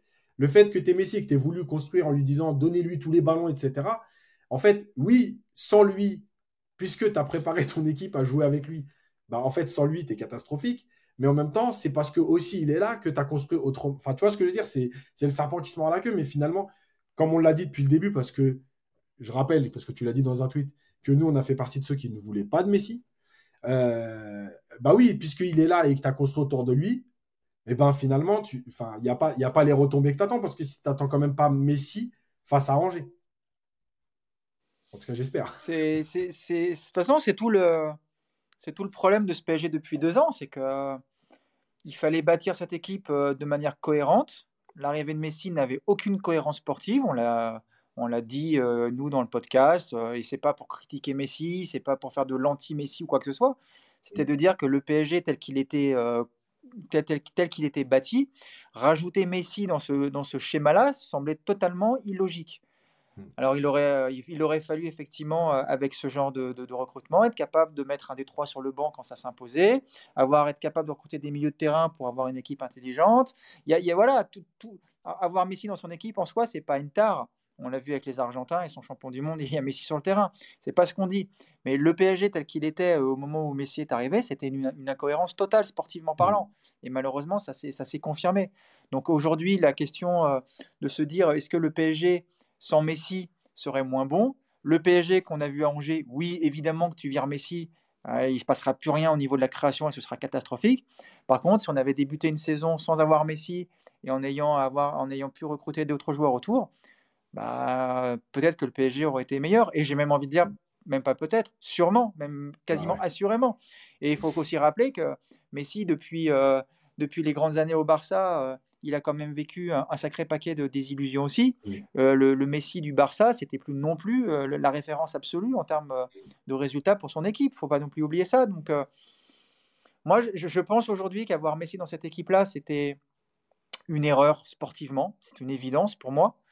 Euh, avoir l'idée de le garder, je trouve ça, c'est même pas absurde, je trouve ça suicidaire, parce que tu vas encore te, te, te, te, compliquer la tâche, et je ne pense pas qu'un entraîneur aujourd'hui soit capable de faire jouer ces trois joueurs ensemble, et, garder Messi dans ton effectif, c'est surtout envoyer encore un signal, à savoir que le marketing prend toujours le pas sur le sportif, et donc euh, bah, ça veut dire potentiellement décourager des joueurs qui sont là de rester, euh, décourager des joueurs qui pourraient venir à ne pas le faire, parce que tu vois le bordel que c'est d'avoir euh, cet effectif-là cette année. Et puis surtout, euh, quel coach? Quel coach aujourd'hui accepterait de se pointer dans ce merdier sportif, de recommencer une saison avec, euh, avec trois mecs qui t'ont tout vampirisé économiquement, sportivement, et être incapable derrière d'avoir une équipe cohérente? Nous, aujourd'hui, c'est le départ de Messi. Moi, quand je le réclame, c'est pas pour dire j'aime pas Messi qui se gasse.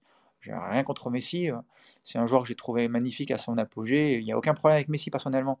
Mais aujourd'hui, je pense que le départ de Messi serait une bonne chose pour le PSG parce que ça va justement te permettre de faire d'aborder le terrain différemment. Et la manière dont le PSG cette année a abordé cette saison en mettant tout sur trois joueurs, ça ne peut pas marcher. Ça ne peut pas marcher. Il n'y a aucun club en Europe aujourd'hui qui est bâti sur ce, sur ce schéma-là.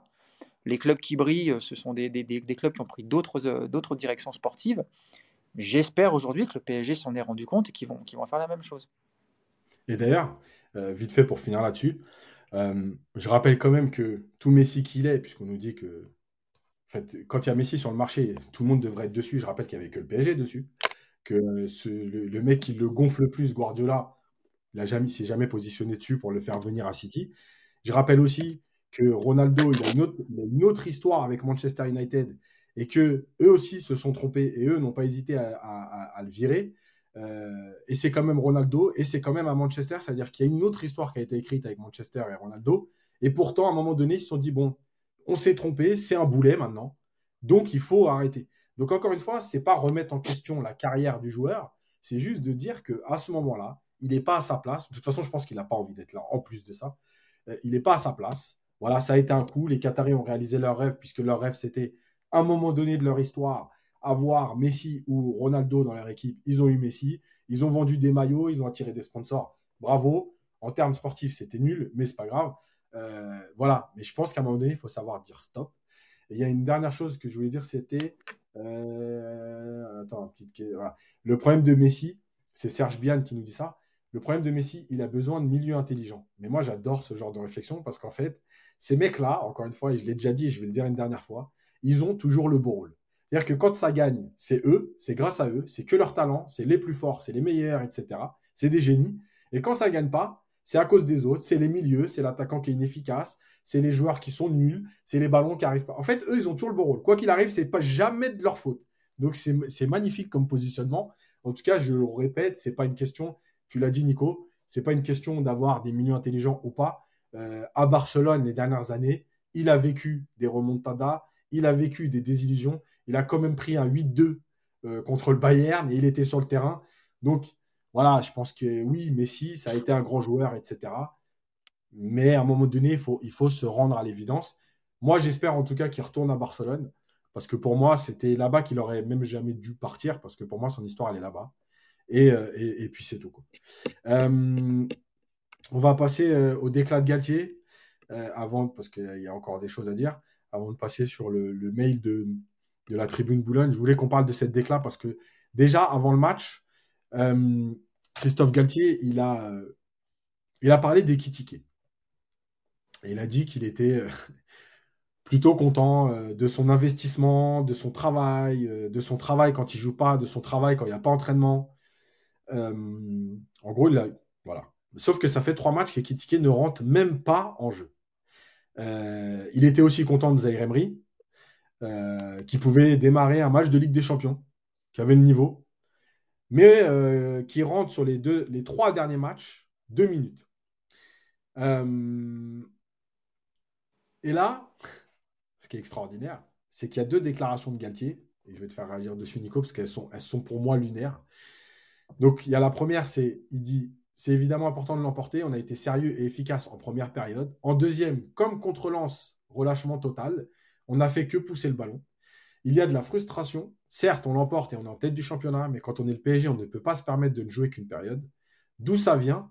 Il y a aussi de la fatigue et de l'usure sur une longue saison. Moi, je rappelle que le PSG, cette année, ne fait pas partie des équipes qui ont joué le plus de matchs. Je crois que Nantes a joué plus de matchs déjà. Euh, peut-être on en a parlé, c'est le fait de mener 2-0 rapidement, mais on doit montrer un autre visage. Et la deuxième déclat, on te laisser réagir, c'est euh, Donc là, c'était au micro de Prime Video. Et après, en conf de presse, il a dit Je vois que la deuxième période peut basculer du mauvais côté. On prend un but à la 88e. Vous ne savez pas ce qu'il peut se passer. Croyez-moi, j'ai beaucoup réfléchi au changement parce que je n'ai pas aimé la deuxième période. Qu'est-ce que tu en penses de tout ça? Parce que là, moi, si je démarre tout de suite, là, je, ça va être trop chaud. Là. Euh, alors déjà, sur l'usure physique, euh, on va quand même rappeler que le PSG est l'équipe de la Ligue des Champions qui court le moins depuis six ans maintenant. Donc c'est une usure relative, j'ai envie de dire. Après, l'usure mentale, oui, je pense qu'elle existe. Moi, c'est pareil, hein, quand, je, quand je suis nul toutes les semaines, au bout d'un moment, ça, je, je muse moi-même. Donc je pense qu'ils sont effectivement fatigués mentalement. Euh, après, les déclats de Galtier, elles sont assez révélatrices d'un entraîneur qui plus là, en fait, pour moi, tout simplement. C'est un mec qui, dans sa tête, déjà, il a tous ses problèmes extrasportifs actuellement, et euh, sans, sans, sans, sans, se positionner sur euh, responsable par responsable. Évidemment que ça, ça, doit jouer aussi quelque part, mais maintenant, ça fait, on n'a pas attendu cette histoire de déclaration et de mail avec le, avec Nice pour voir que Galtier était complètement en roue libre, qu'il avait complètement perdu son, son, groupe et son vestiaire. il, a dit, qui, il, a dit, il a dit qu'il se voyait au PSG l'année prochaine. Il a dit qu'il préparait bah, Il peut se voir au PSG, hein, rien ne l'empêche de s'abonner au parc. Hein. S'il se met sur liste d'attente, il aura peut-être la chance d'avoir une place, mais il ne sera pas sur le banc, c'est sûr. Euh, il, se fout de la gueule du monde encore une fois parce que mais Pochettino avait fait un peu la même chose avec des déclarations. Alors Pochettino, il avait été lisse du début à la fin, au moins on peut lui reconnaître ça. Euh, Pochettino, on l'avait dit nous-mêmes. Tu sais que tu es condamné, tu sais que tu vas dégager, ce que ton équipe propose n'est pas bonne. Qu'est-ce qui t'empêche de foutre le bordel dans ce vestiaire une bonne fois pour toutes pour dire bah voilà, ça n'a pas marché, mais vous voyez, c'est pas de ma faute parce qu'au moins moi j'ai essayé. Qu'est-ce qui empêche Galtier de sortir un Messi qui a marché pendant 70 minutes en disant voilà, tu me fais chier, tu sors? Qu'est-ce qui empêche Galtier de sortir, en plus, alors là pour le coup, un Solaire ou un Ruiz, ou de même pas les aligner d'entrée? Est-ce que tu crois vraiment qu'il est obligé de faire ça? Me dis pas qu'il est obligé d'aligner Solaire et, et, pas et pas Zahir Emery, c'est quand même pas possible. Alors soit il en, tout cas, pas, en tout cas, pas 90 minutes. Non, mais en plus, alors soit il se passe des choses à l'entraînement, on n'est pas d'accord, et dans ce cas-là, ben, effectivement, mais qu'ils le disent, qu'ils le disent. Euh, je vous rappelle Tourelle à Marseille qui met pas Mbappé titulaire euh, et qui le dit à la fin, voilà, il a été en retard à la conférence, enfin à la causerie, terminé, il n'a pas débuté, voilà. Qui a reproché ça à Tourelle? Personne, absolument mm. personne. Mm. Donc aujourd'hui, on parle de Mbappé. Aujourd'hui, qui va dire à Galtier Ah putain, Christophe, t'as, des, as déconné de mettre Zaire Emery euh, et de pas mettre Solaire titulaire Et quelqu'un au club peut, lui dire ça? Évidemment que non. Donc, euh, je ne sais pas à quoi il joue. en plus, là où, là où moi, où il m'agace, après, il fait, il, fait, ses choix, il n'y a pas de souci. Il veut que Solaire Ruiz débute parce qu'il pense qu'ils ont fait une bonne semaine d'entraînement. Nous, on n'a pas vu tous les, toutes les séances. Il n'y a pas de souci. Voir, excuse-moi, voir, voir peut-être pour les exposer et les vendre. Peut-être. Mais par contre, qu'ils viennent pas te dire après, j'ai pas aimé la, deuxième mi-temps, j'ai pas aimé, mais il fait rien. Moi, j'ai pas aimé, je change. Enfin, tu vois, je sais pas, c'est il y a un moment, il faut juste être cohérent. Donc, soit il dit ouais, bah c'était pas top, mais bon, euh, j'ai voulu leur laisser la confiance et puis de toute façon sur le banc, ceux qui étaient sur le banc, ils méritaient pas de rentrer par rapport à leur semaine d'entraînement. Toi, s'il dit, dit ça, qu'est-ce que tu veux qu'on lui réponde? Mais lui, il te dit ils sont mauvais sur le terrain, j'aime pas ce que je vois, mais par contre, je fais rien. Et donc, donc, on est d'accord qu'il ne sert à rien qui n'est déjà plus là dans sa tête et qui se fout de notre gueule, tout simplement. En tout cas, ce qui est exceptionnel, c'est que cette année, il a buté Kitike, on peut bien le dire. Alors, Kitike, mhm. il a aussi toutes ses... Il n'est pas, il est pas, il est pas irréprochable hein, pour tout ce qu'on a, tout ce qu'on a appris sur lui et tout ce qu'on a vu. Mais en gros, il a buté Kitike. À aucun moment, il lui a donné une chance de vraiment euh, de gagner sa place, même quand il nous avait promis qu'il y aurait de, de, la rotation parce que ça allait être compliqué avec la Coupe du Monde. Là, il est en train de buter Zahir Emery parce qu'il ne le fait pas jouer, on ne sait pas pourquoi. Il faut quand même se rendre compte que Zahir Emery, quand il rentre 5 minutes, il montre plus que tous les autres pendant 85. Et le gamin ne joue plus du tout. Il a même demandé à aller jouer avec les U19 là. C'est bon, écoute ce que tu dis, ça fait encore partie des, des trucs un peu incompréhensibles de, de, ce vestiaire et de ces coachs qui sont, qui sont en fait, c'est, j'ai même pas envie d'en vouloir qu'à Galtier parce que Pochettino était pareil, Tourelle un peu moins quand même, mais euh, Pochettino a exactement le même comportement. Voilà, mettre toujours les mêmes mecs, te dire qu'ils sont nuls, mais que bon, bah c'est pas grave, on les laisse quand même. C'est, je sais pas, il y a, une malédiction, il y a, une force euh, occulte autour du banc qui t'empêche de sortir ces mecs-là, ou t'as pas le droit. Voilà, t'as pas le droit. Mais quand, tu sais que tu vas viré de toute façon dans un mois, franchement, moi perso, euh, je te foutrais un bon coup de pied là-dedans, je te mettrais un vrai merdier dans le vestiaire, et puis surtout, j'imposerais mes idées, quoi. Hmm. Non, mais clairement, et va moi, je vais revenir dessus vite fait. La première chose, c'est comme tu l'as dit, évidemment, Solaire et Ruiz. Maintenant, euh, allez, dans l'absolu, je veux bien entendre qu'il faut les faire jouer si on veut avoir une chance de les vendre. Alors déjà, la première chose, c'est que vu leur prestation, je suis même pas sûr que ce soit une bonne chose de les faire jouer. Parce que quand tu vois le match de Solaire, tu te dis peut-être que sur le banc, il y a peut-être des clubs qui se, qui se diraient ah ouais, mais bon, euh, il est encore, c'est encore un bon joueur. Là, ils sont persuadés que c'est plus un bon joueur, donc comme ça, c'est réglé. Euh, la deuxième chose, c'est que, euh, encore une fois, ok, tu les fais débuter si tu veux, mais tu fais, tu les fais pas jouer 88 ou 89 minutes. et ça, c'est, c'est pas possible. La, la troisième chose, et moi, c'est, c'est, moi, c'est, c'est la déclat qui me tue le plus. déjà, il répète que c'est la deuxième fois après Lens. Donc après Lens, t'as pas, pas Contre Lens, tu n'as pas changé. Deuxième mi-temps encore catastrophique et tu ne changes rien. Euh, le truc, c'est de dire, on, tu te rends compte, il y a quand même un truc surréaliste dans sa, dans sa déclat, la deuxième. Je vois que la deuxième période peut basculer du mauvais côté. On est à Angers, le dernier de Ligue 1, qui a, pu, qui a battu une seule équipe sur les 23 derniers matchs qu'ils ont joués. Et tu mènes 2-0. Hein tu mènes 2-0, exact. Tu mènes 2-0. Ouais. Et là, le mec te dit Je sens que le match, la deuxième période peut basculer du mauvais côté en bras un but à la 88e. Vous ne savez pas ce qu'il peut se passer. Et en plus de ça, le message qu'il envoie à Zahir Emery, Ekitike et tout ce qu'on veut, là, tout le banc, c'est de dire J'ai beaucoup réfléchi au changement parce que je n'ai pas aimé. Et en gros, ça veut dire que je me suis dit C'est pas le moment de faire rentrer ces joueurs-là parce que quoi qu'il arrive, des joueurs transparent, nul à la rue sur la deuxième mi-temps, même si je fais rentrer les autres, ils vont pas apporter. Ils sont pas capables de faire mieux. Non, mais c'est extraordinaire. Le message, il est d'une. Il est horrible. Voilà. Le message, il est pourri. Euh, euh, il est méchant gratuitement. si c'est pour les défendre, encore une fois, il s'est trompé. Si c'est pour les attaquer, il le fait très très bien, comme il l'a fait d'habitude. Le fait de dire, le fait d'avoir peur à Angers, ça montre aussi l'état dans lequel tu es. Parce que, comme tu l'as dit, hein, tu mènes 2-0. Moi, je pense sincèrement que tu fais rentrer Kikike et, et, et Emery sur ce match-là. Je pense que quoi qu'il arrive, ça peut être que mieux. Euh, il y a quelqu'un qui disait tout à l'heure, Ekitike, il est nul. Moi, je redis ce que j'ai dit. Euh, il n'est pas fini, Ekitike. Par contre, ce qui est sûr, c'est que euh, personne ne, connaît son niveau aujourd'hui, parce qu'au PSG, ça a été compliqué. Il a joué 100 minutes la première partie de saison, parce qu'il fallait laisser les trois de devant briller. Ensuite, il a, désolé pour le dire, mais sur, le mois de janvier, il a des stats. Il est impliqué sur 6 des 7 buts du PSG. Et il marque 3 ou 4 buts, je crois. et en fait, après, il disparaît. Donc, euh, qu'il soit pas au niveau du PSG, moi, j'ai aucun, aucun, mal à, le dire. Euh, par contre, quand il va partir en Allemagne l'année prochaine et qu'il brillera comme, euh, je dis pas Colomboigny, parce que, parce que Colomboigny, je pense qu'on avait vu autre chose à Nantes et tout, ne faudra pas faire les surprises, parce que le problème, c'est que un joueur, c'est pas juste un talent que tu mets comme ça et puis tu le poses et puis tu lui dis vas-y, ça va réussir.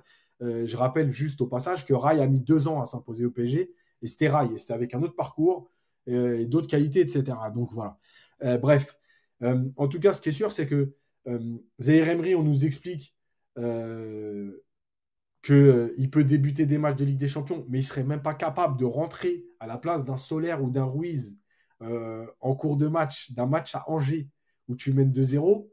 Enfin bref, juste, alors je finis sur Ekitike, 40 millions sur Ekitike. Encore une fois, le joueur, il n'a pas demandé à mettre 40 millions. Ça, c'est les clubs qui s'arrangent entre eux. Euh, donc, c'est. Enfin, bref. Euh, euh, donc, voilà, je pense que ces déclarations, elles sont horribles. Vraiment, elles sont, elles sont dégueulasses. Voilà, elles sont dégueulasses, elles sont scandaleuses. il, a, il a. La première partie de saison, au moins, je trouve que dans ces déclarations, il y avait un certain constat qui était bon. Maintenant, même le constat, il est. Enfin, le constat. les, les solutions et tout. Il n'y a, plus rien qui va. Moi, quand je l'entends vraiment, la phrase, hein, la, deuxième période peut basculer du mauvais. Mais franchement, quand il a dit ça, tu sais que je suis parti, je suis retourné voir les déclats et je suis parti sur, euh, euh, Internet pour voir la déclat écrite, tellement j'y croyais pas. Parce que je me disais, donc tu es à 2-0. Parce que Angers marque à la 88e. Ça veut dire que tu es à 2-0 jusqu'à la 88e. Et à ce moment-là du match, pendant toute de la 46e à la 88e, tu te dis, hum, je sens qu'on n'est pas bien, Angers, ils peuvent revenir. C'est quand même extraordinaire. On est bien en train de parler d'Angers. Euh, euh, et tu vois, c'est pareil sur le bilan qu'on avait fait depuis le début. Euh, les gens qui nous disent, ouais, mais tu vas peut-être être là. Parce que je rappelle quand même que s'il fait le plein jusqu'au bout, Paris va finir avec, il peut finir avec 93 points. C'est-à-dire que ce sera, je crois, un des top 3 ou top 4 en termes de, points de l'histoire du club. Mais rappelez-vous encore une fois les matchs. Déjà à l'aller contre Angers au mois de janvier, tu avais subi 20 minutes et tu pas loin de, la catastrophe. Contre Strasbourg, qui est aussi relégable, euh, tu, marques un but, un but sur pénalty à la 91e. Euh, et là, au retour contre Angers, tu as peur d'Angers. Tu mènes 2-0, tu es à deux doigts de te dire que tu, ils peuvent revenir. Non, mais c'est. Franchement, moi, je. De toute façon, au-delà de tout ça, et c'est là où Galtier se fout vraiment de la gueule du monde, c'est que que, ton groupe soit usé, que tu effectivement aies de la fatigue, que tu trouves. Ok, moi je veux bien l'entendre tout ça, même si j'ai du mal à y croire. Mais toi, justement, je sais pas, tu es coach, tu as des jeunes à disposition, et moi je fais pas partie des gens qui, qui sont là pour militer coûte que coûte pour que des titis soient titulaires tout le temps. Moi, je, Moi, je, je, veux juste voir le PSG, je veux bien, bien jouer au ballon et gagner des matchs. Mais voilà, on parle beaucoup de Zaire Emery qui, qui, comme tu le dis, a été titulaire en Ligue des Champions et qui disparaît sans aucune raison, alors qu'il est bon quand il rentre en plus. Mm. Mais mm. c'est pareil, regarde, euh, Ismaël Garbi, je comprends pas qu'on le voit plus souvent parce qu'il fait des rentrées. Tu sens que c'est un gamin qui a de la, du dynamisme, qui a envie et justement qui a besoin de progresser sur ce genre de match. Euh, Mais déjà, attends, juste, il, se plaint, il se plaint du, du pouce ballon et il fait pas rentrer les joueurs qui amènent au moins ce que tu dis, cet état d'esprit, cette envie. Ouais, bah, tu vois, Zahir Emery, Garbi, c'est des joueurs qui sont capables d'aller justement mettre mmh. un peu de dynamisme là-dedans et de, de, donner un petit peu de vie à ton jeu. Tu as un gamin qui s'appelle Ouzni, qui tout le monde nous en parle en disant que c'est un futur mmh. phénomène et tout. Comment c'est possible que ce gamin n'ait pas encore euh, eu Je te dis pas qu'il doit être titulaire sur des matchs, mais tu dois justement commencer à en profiter d'un mec comme ça, lui donner du temps de jeu, 10 minutes, 15 minutes par là. Si tu fais pas ça à Angers, quand tu as 8 points d'avance en championnat et que tu mènes 2-0, tu vas le faire quand? Tu vas jamais le faire. Ou alors à la 38e mm. journée, euh, juste avant le feu d'artifice. Enfin, voilà, il y, a une, y a une gestion, encore une fois, de tout cet effectif. Euh, et Kitike, évidemment, qui doit jouer. Et je suis pas un fan des Kitike, mais c'est juste hallucinant qu'Ekitike ne soit pas sur le terrain plus régulièrement. Même le problème, on, voilà, on va en revenir toujours à la même chose, c'est que pour faire jouer ces mecs-là, les Ousni, les Kitike, bah, il faut sortir Mbappé, il faut sortir Messi. il est incapable de le faire. Galtier est incapable de le faire parce que parce que parce qu'il s'en fout, parce qu'il sait pas, parce que.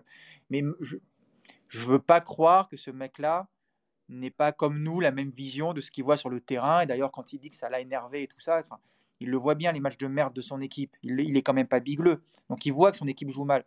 Par contre, cette incapacité à se dire, vu que je vais me faire virer, de toute façon, j'en ai rien à foutre, maintenant je vais faire jouer les jeunes ou je vais faire jouer ceux qui méritent plus, je ne comprends pas. Je ne comprends pas, mais je vous l'ai dit tout à l'heure, Pochettino a fait la même chose. Donc il, voilà, ils doivent être tenus, on doit leur faire, je sais pas, il, signe un papier en arrivant en disant que. Moi, j'y crois pas au truc d'être tenu. Moi, je pense que c'est eux qui sont dans ce confort et ça leur permet de, de se trouver des excuses. Euh, mais il n'y a pas de confort, justement. Là, il n'y a pas de confort, parce que... à l'arrivée du match, le match de Angers, à l'arrivée, je pense pas que ce soit un confort pour lui de t'expliquer que ça a été un match nul de son équipe et qu'il a pas du tout aimé. Je parle du confort médiatique parce que si tu sors Messi, par exemple, et que tu fais 2-2, tu sais très bien que la première chose qu'on va te dire, encore une fois, c'est ça.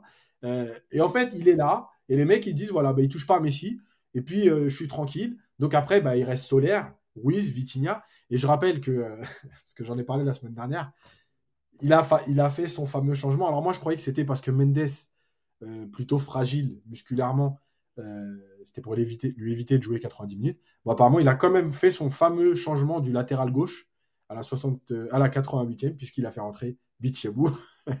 Bichabou, ah, pareil. Alors, Bichabou, pareil.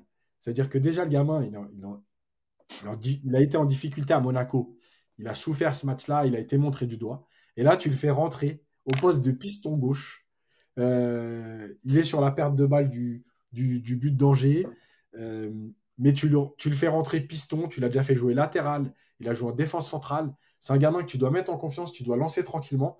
Le mec, tu le fais jouer à trois postes. Un poste en plus qui ne correspond, pas du tout parce que Bichabou, moi, je le redis, hein, il a des lacunes pour l'instant, il n'est pas terminé, mais il a que 16 ans.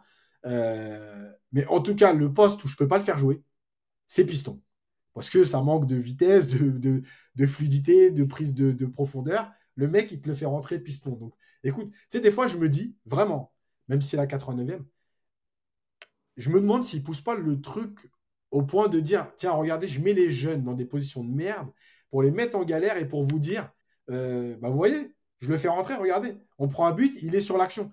À, Munich, il est sur l'action.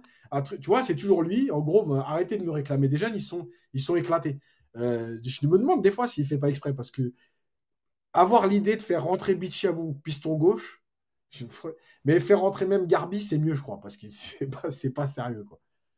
Après, tu as des coachs qui, sont, euh, qui, ont un petit peu cette étiquette d'être capable de lancer des jeunes, euh, de les faire travailler, de les faire progresser. Et à contrario, tu as des coachs qui n'ont absolument pas cette, cette, cette carte sur leur CV. Aujourd'hui, Galtier, alors je n'ai pas suivi 99% de tous ses matchs quand il était à Lille, à Saint-Etienne ou à Nice, mais euh, Galtier, c'est pas un entraîneur réputé pour euh, sortir des jeunes, euh, les faire travailler, s'appuyer sur un centre de formation. regarde, l'an dernier, quand il était à Nice, avec Digard, il n'y avait aucun contact. Enfin, toi, tout ça, c'est pas mmh. anodin. Je pense que. il n'y en a pas cette année non plus? Non. Il n'y en a pas cette année non plus. Sauf qu'il est... Voilà, sauf, sauf qu'il est venu mettre une sauce au, au, U19 quand ils se sont fait éliminer euh, attends, je fais une parenthèse avant de finir Nico, justement. Il est venu mettre une sauce quand ils se sont fait éliminer par Dortmund. Et tu vois, là, hier, il y a euh, Garbi, euh, il y a le frère d'Mbappé et tout qui sont partis jouer avec les 19. et Bichabou, non. Et, là, c'est pareil, tu vois, il y a deux, trois choses qui sont compliquées là maintenant avec ses statuts, mais aussi avec ce qui se passe au club. Bichabou, il devrait prendre conscience que c'est la limite en fait du fonctionnement du PSG et du manque de temps de jeu. Je pense que Bichabou aurait dû aller jouer parce que euh, les matchs, même en U19, même si tu es au-dessus, ça ne remplace pas l'entraînement. Euh, enfin, il n'y a rien qui remplace les matchs plutôt. L'entraînement, ça ne remplace pas les matchs. Euh, et tu as besoin de jouer. Par contre, je peux comprendre aussi le gamin qui est dans le groupe pro et finalement, qui se dit, parce que ça va pas servir à grand chose non plus d'aller en U19. tu vois, c'est un peu entre les deux. Malgré tout, je pense qu'il vaut mieux quand même faire 90 minutes de temps en temps en U19 pour avoir un peu de rythme et tout. Mais en fait, tu en es arrivé à, à, plus savoir, en fait, ces gamins, qu'est-ce qu'ils font, en fait, puisque tu n'as plus de National 2. Qu'est-ce qu'ils font? Est-ce qu'ils sont hybrides et ils peuvent être dans le groupe U19 Est-ce que tu peux les forcer? Est-ce que le lien entre Camara et Galtier fait que tu peux dire au joueur, va jouer avec lui parce qu'il y en a besoin? Est-ce qu'il n'y a pas de lien et donc le joueur, il est dans le groupe pro? Enfin, Il y a aussi une situation globale entre ce groupe, fameux groupe élite, euh, et tout au PSG qui est très compliqué. Mais je te laisse finir. Non, bah, tu as tout dit de toute façon. Tu as tout dit. Et effectivement, encore une fois, c'est sortir un jeune aujourd'hui. Et euh, Lyon, Lyon a montré euh, très, souvent, et il le fait encore, que, comment s'y prendre. Voilà, sortir un jeune, c'est un moment lui donner de la vraie confiance. Euh, mettre un joueur sur un banc, le faire entrer dans des conditions compliquées, c'est pas ça, c'est pas ça qu'on attend d'un club pour euh, justement épanouir euh, une formation. C'est difficile. En plus, ils sont jeunes pour le coup. Hein. C'est, on parle pas de, joueurs sans expérience qui ont une vingtaine d'années. C'est des gamins qui ont 16 ou 17 ans. Il faut quand même se rendre compte que c'est voilà, c'est très jeune. Alors, les gens ont tendance à dire ouais, regardez Mbappé, il avait le même âge, il a voilà, c'est des phénomènes des, joueurs comme ça. Euh, voilà, mmh. un joueur de 16-17 ans, il n'est pas a priori programmé pour tout de suite briller. Et je trouvais au début que ce qu'il faisait avec Zaire Emery était intéressant. Malheureusement, mm. ça n'a pas duré sur la continuité. Et, euh, et, je trouve que justement, c'est ce que je te disais sur, euh, sur les autres. Je, trouve qu'il y, y, a un vrai gâchis parce qu'effectivement, Bichabou, on l'a on vraiment mis lui dans des conditions très compliquées. Euh, en plus, à un poste vraiment difficile. quand tu fais une erreur, ben, on l'a vu à Monaco, hein, tu payes mm. cash tout de suite. Donc, lui, je trouve qu'on l'a vraiment pas mis dans des bonnes conditions cette saison. Et puis, je te dis, un jeune comme, comme Garbi, je ne vous dis pas qu'il aurait dû être titulaire contre le Bayern, mais c'est vraiment typiquement le genre de profil à qui on aurait dû donner régulièrement ces 10-15 minutes en fin de match quand les matchs étaient pliés, parce que c'est un joueur qui t'apporte quelque chose, du sang neuf et de, de, l'énergie. Et c'est justement tout ce qui manque à ce PSG. On a une équipe qui court pas, on a une équipe de feignasses, on a des joueurs qui ne demandent que ça et on ne les met pas dans les bonnes conditions. Et après, pour terminer là-dessus, effectivement, quand tu as des mauvaises relations avec, euh, avec un Papus Camara, évidemment que c'est encore plus difficile de, de, faire travailler. Et ces mecs-là, bah, ils, sont, ils sont vraiment entre deux groupes, c'est-à-dire qu'ils s'entraînent avec les pros, et ça, évidemment, c'est une bonne chose parce que malgré tout, je pense que tu gagnes en, énormément en expérience et tu, enfin, tu apprends des choses quand tu es au contact de joueurs comme ça.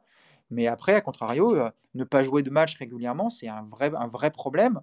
Et, euh, et je ne suis pas sûr qu'à la fin de la saison, quand on fera le bilan de tout, tout, tout ça, un gamin comme Garbi ait, fait une saison intéressante pour lui. Je pense qu'il a perdu un an dans sa formation, vraiment. bien sûr. Mais c'est clair. Et, moi, je le dis souvent, il n'y a, rien qui remplace les matchs. Et ces gamins, ils vont, avoir joué. Alors, pour Zahir Emery, il va, va pas être loin des 350 minutes, peut-être.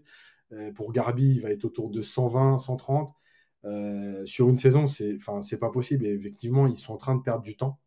Euh, et j'avais expliqué dans mon livre, mais même, au-delà, que c'est cette partie-là, en fait. Tu sais, souvent, les, les jeunes du PSG, ils sont montrés comme les meilleurs de France, entre guillemets. En tout cas, ils font partie de ceux qui, sont dans les meilleurs de France à leur poste, avec euh, des Rennais, des Lyonnais en général, etc. Euh, en fait, pourquoi on ne les retrouve pas autant euh, plus haut? En fait, c'est parce que souvent, ils perdent du temps à ce moment-là. parce qu'ils jouent pas assez. Alors que les petits Lyonnais, les petits Rennais, bah, en fait, ils ont du temps de jeu. Et quand tu joues 1500 minutes et que l'autre, il joue 120, même quand il était meilleur que toi, à un moment donné, toi, tu passes devant parce que tu prends du rythme, parce que tu progresses, tu prends de l'expérience. Et à l'arrivée, ben oui, il y en a un qui, qui était censé être plus fort et qui euh, et qui joue pas assez et qui passe pas le pack, le cap. Donc voilà, c'est compliqué. Euh, et cette gestion, bien sûr, mais en tout cas, euh, pour finir sur, sur tout ça, là, voilà, PSG va recevoir Lorient dimanche à 17h pour terminer le travail parce que maintenant, Paris a. C'est combien sur Marseille? 8 hein Ouais, il manque 11 points pour être champion mathématiquement. Voilà. En sachant qu'il y aura quand même Marseille-Lens, Marseille. Et puis, et ouais, puis en plus, tu as le goal average ultra favorable, donc on va dire qu'il manque encore, allez, on va dire 3 victoires et c'est torché. Ouais, voilà. Parce qu'en plus, Lens-Marseille se rencontre dans deux journées. Mm. Euh, les deux pourront pas prendre les points, donc ça va être. Voilà.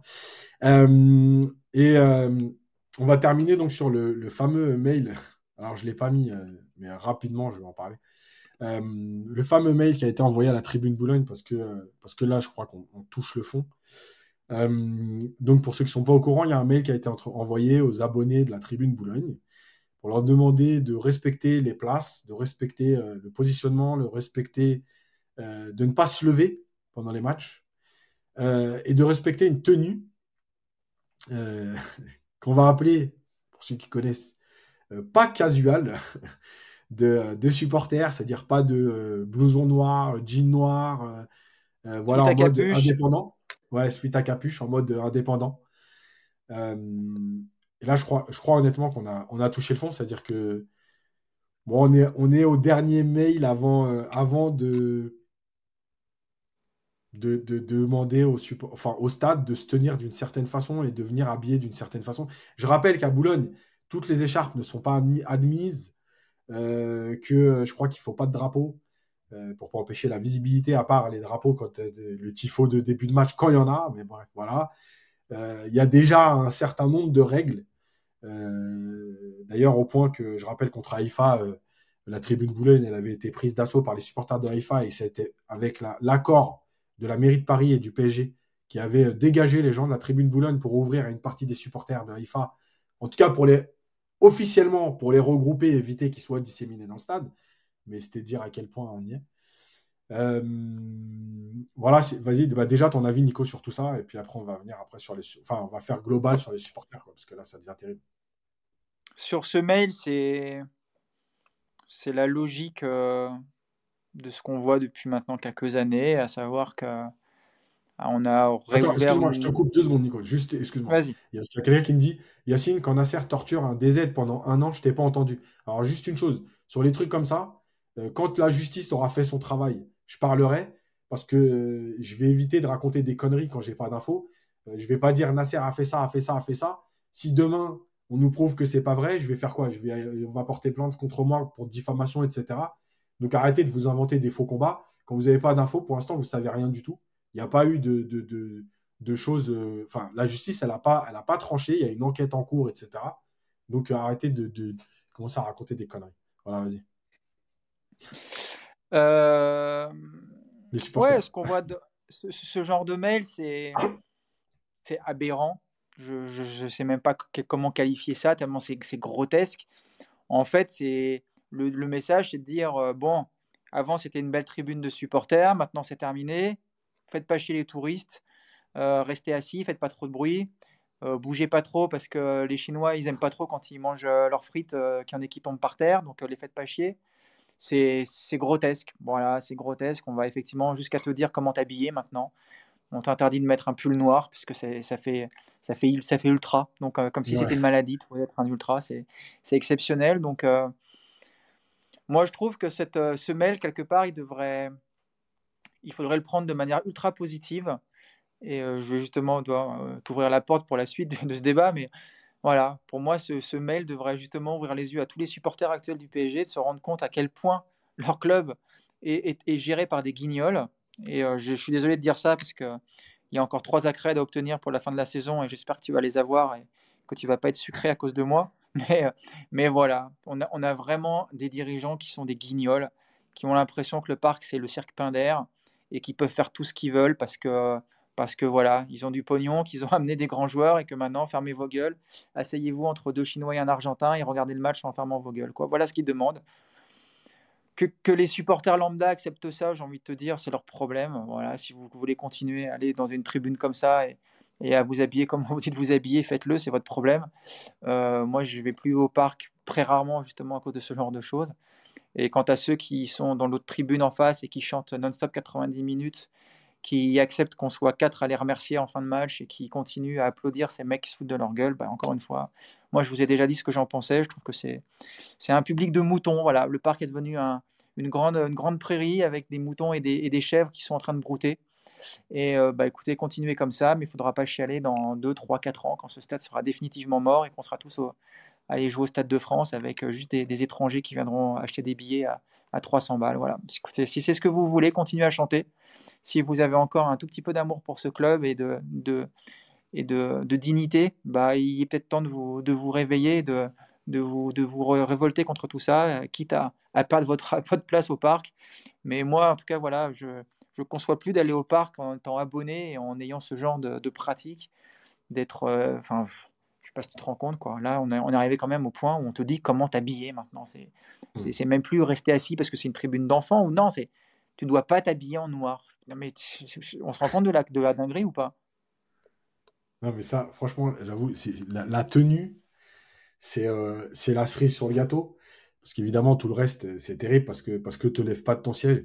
Et euh, je vais raconter une anecdote vite fait sur le PSG de Chelsea. Euh, il y avait eu un partout avec un but de Cavani euh, au parc. Et, en fait, j'étais au parc. Et je me rappelle que je m'étais levé, et je mais j'étais pas à Boulogne à l'époque. Hein. C'était juste avant la reprise, je crois, du, plan, Le Prou. Euh, enfin, la fin du plan Le Prou, plutôt. le retour des supporters. Et, et je m'étais levé, je me rappelle que je m'étais embrouillé avec des gens autour de moi. Quoi. C'est-à-dire qu'il y avait une action, je m'étais levé, bah, bah, j'ai pris dans le truc. Et le mec me dit, ouais, hey, reste assis et tout. Et en fait, pour moi, c'était surréaliste de. de, euh, parce que pendant le plan Le Pro, j'étais pas retourné au parc. Parce qu'en plus, j'habitais à l'époque euh, en Haute-Savoie. Euh, et là, pour moi, j'avais vécu un truc de fou. Tu vois, je m'étais dit, waouh, ok, donc on se lève même plus de notre siège. Et là, quand je le vois écrit par le club, c'est-à-dire que le club valide ça.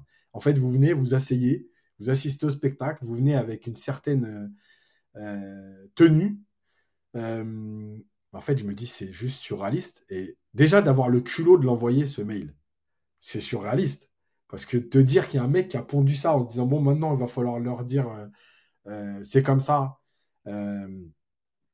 que vous devez venir habiller, c'est comme ça que vous devez réagir. Bientôt, on va leur dire, vous avez le droit d'applaudir, mais pas de crier. enfin, tu vois. Et, en fait, ça me rappelle bah, toute la période euh, des stades anglais où les stades anglais ont changé euh, et où beaucoup de, supporters anglais ont, sont partis. Et tu vois, je disais des trucs dans le chat, tu sais, faut boycotter et tout. Mais en fait, je pense que là, maintenant, et, après, chacun fait ce qu'il veut. Hein, je pense que là, maintenant, il va falloir mettre en jeu sa place. C'est-à-dire que si tu es un supporter du PSG, ça va être de te dire est-ce que j'accepte tout ça, comme tu l'as dit ou est-ce que je suis prêt à perdre ma place, mais il va falloir qu'on montre autre chose Parce qu'en fait, euh, pour tout ce qui est marketing, etc., euh, on n'est pas la cible en réalité. On n'est pas la cible parce que, parce que sur un million de maillots, même s'il y a 50 000 supporters parisiens qui achètent un maillot et un survêt, en fait, sur un million de, maillots, ça ne représente rien finalement. Donc la cible, c'est pas nous. La cible du développement marketing, c'est pas nous.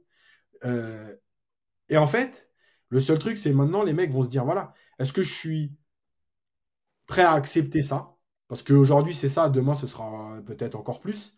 Euh, on rappelle quand même que les gens s'étaient plaints à un moment donné. Euh, par exemple, à Arsenal, euh, on se rappelle, hein, il y avait des tribunes entières, des, des, packaging qui étaient vendus depuis l'étranger, des mecs qui venaient visiter le stade d'Arsenal, voir leur match, une nuit à l'hôtel et ils repartaient. c'est ce qui va arriver. Et en fait, c'est se dire, est-ce qu'on accepte ça? Auquel cas, vous avez le droit. Moi, je m'en fous. Moi, je suis pas là pour faire la morale aux gens. Hein. Celui qui a envie d'accepter, euh, il accepte. Hein, c'est pas mon problème. Ou est-ce que je me dis, ben non, c'est pas possible. Le stade ne peut pas devenir ça. Et à ce moment-là, eh ben, quitte à perdre ma place, euh, ben, en fait, il faut qu'on se révolte. il faut qu'on montre que c'est pas possible. Oui, on doit être debout. Ouais, Nico, vas-y. Tu pourras pas, Yacine, en fait, parce que c'est trop tard maintenant. En fait, le, gros souci de ce qui s'est passé avec les tribunes du parc, c'est que. Attends, on rappelle qu'à Boulogne, ils avaient commencé à reformer des groupes qui ont déjà qui ont été dissous très vite. Ouais, ouais. Mais en fait, le souci, c'est faut remonter plus loin. C'est ce qui s'est passé avant.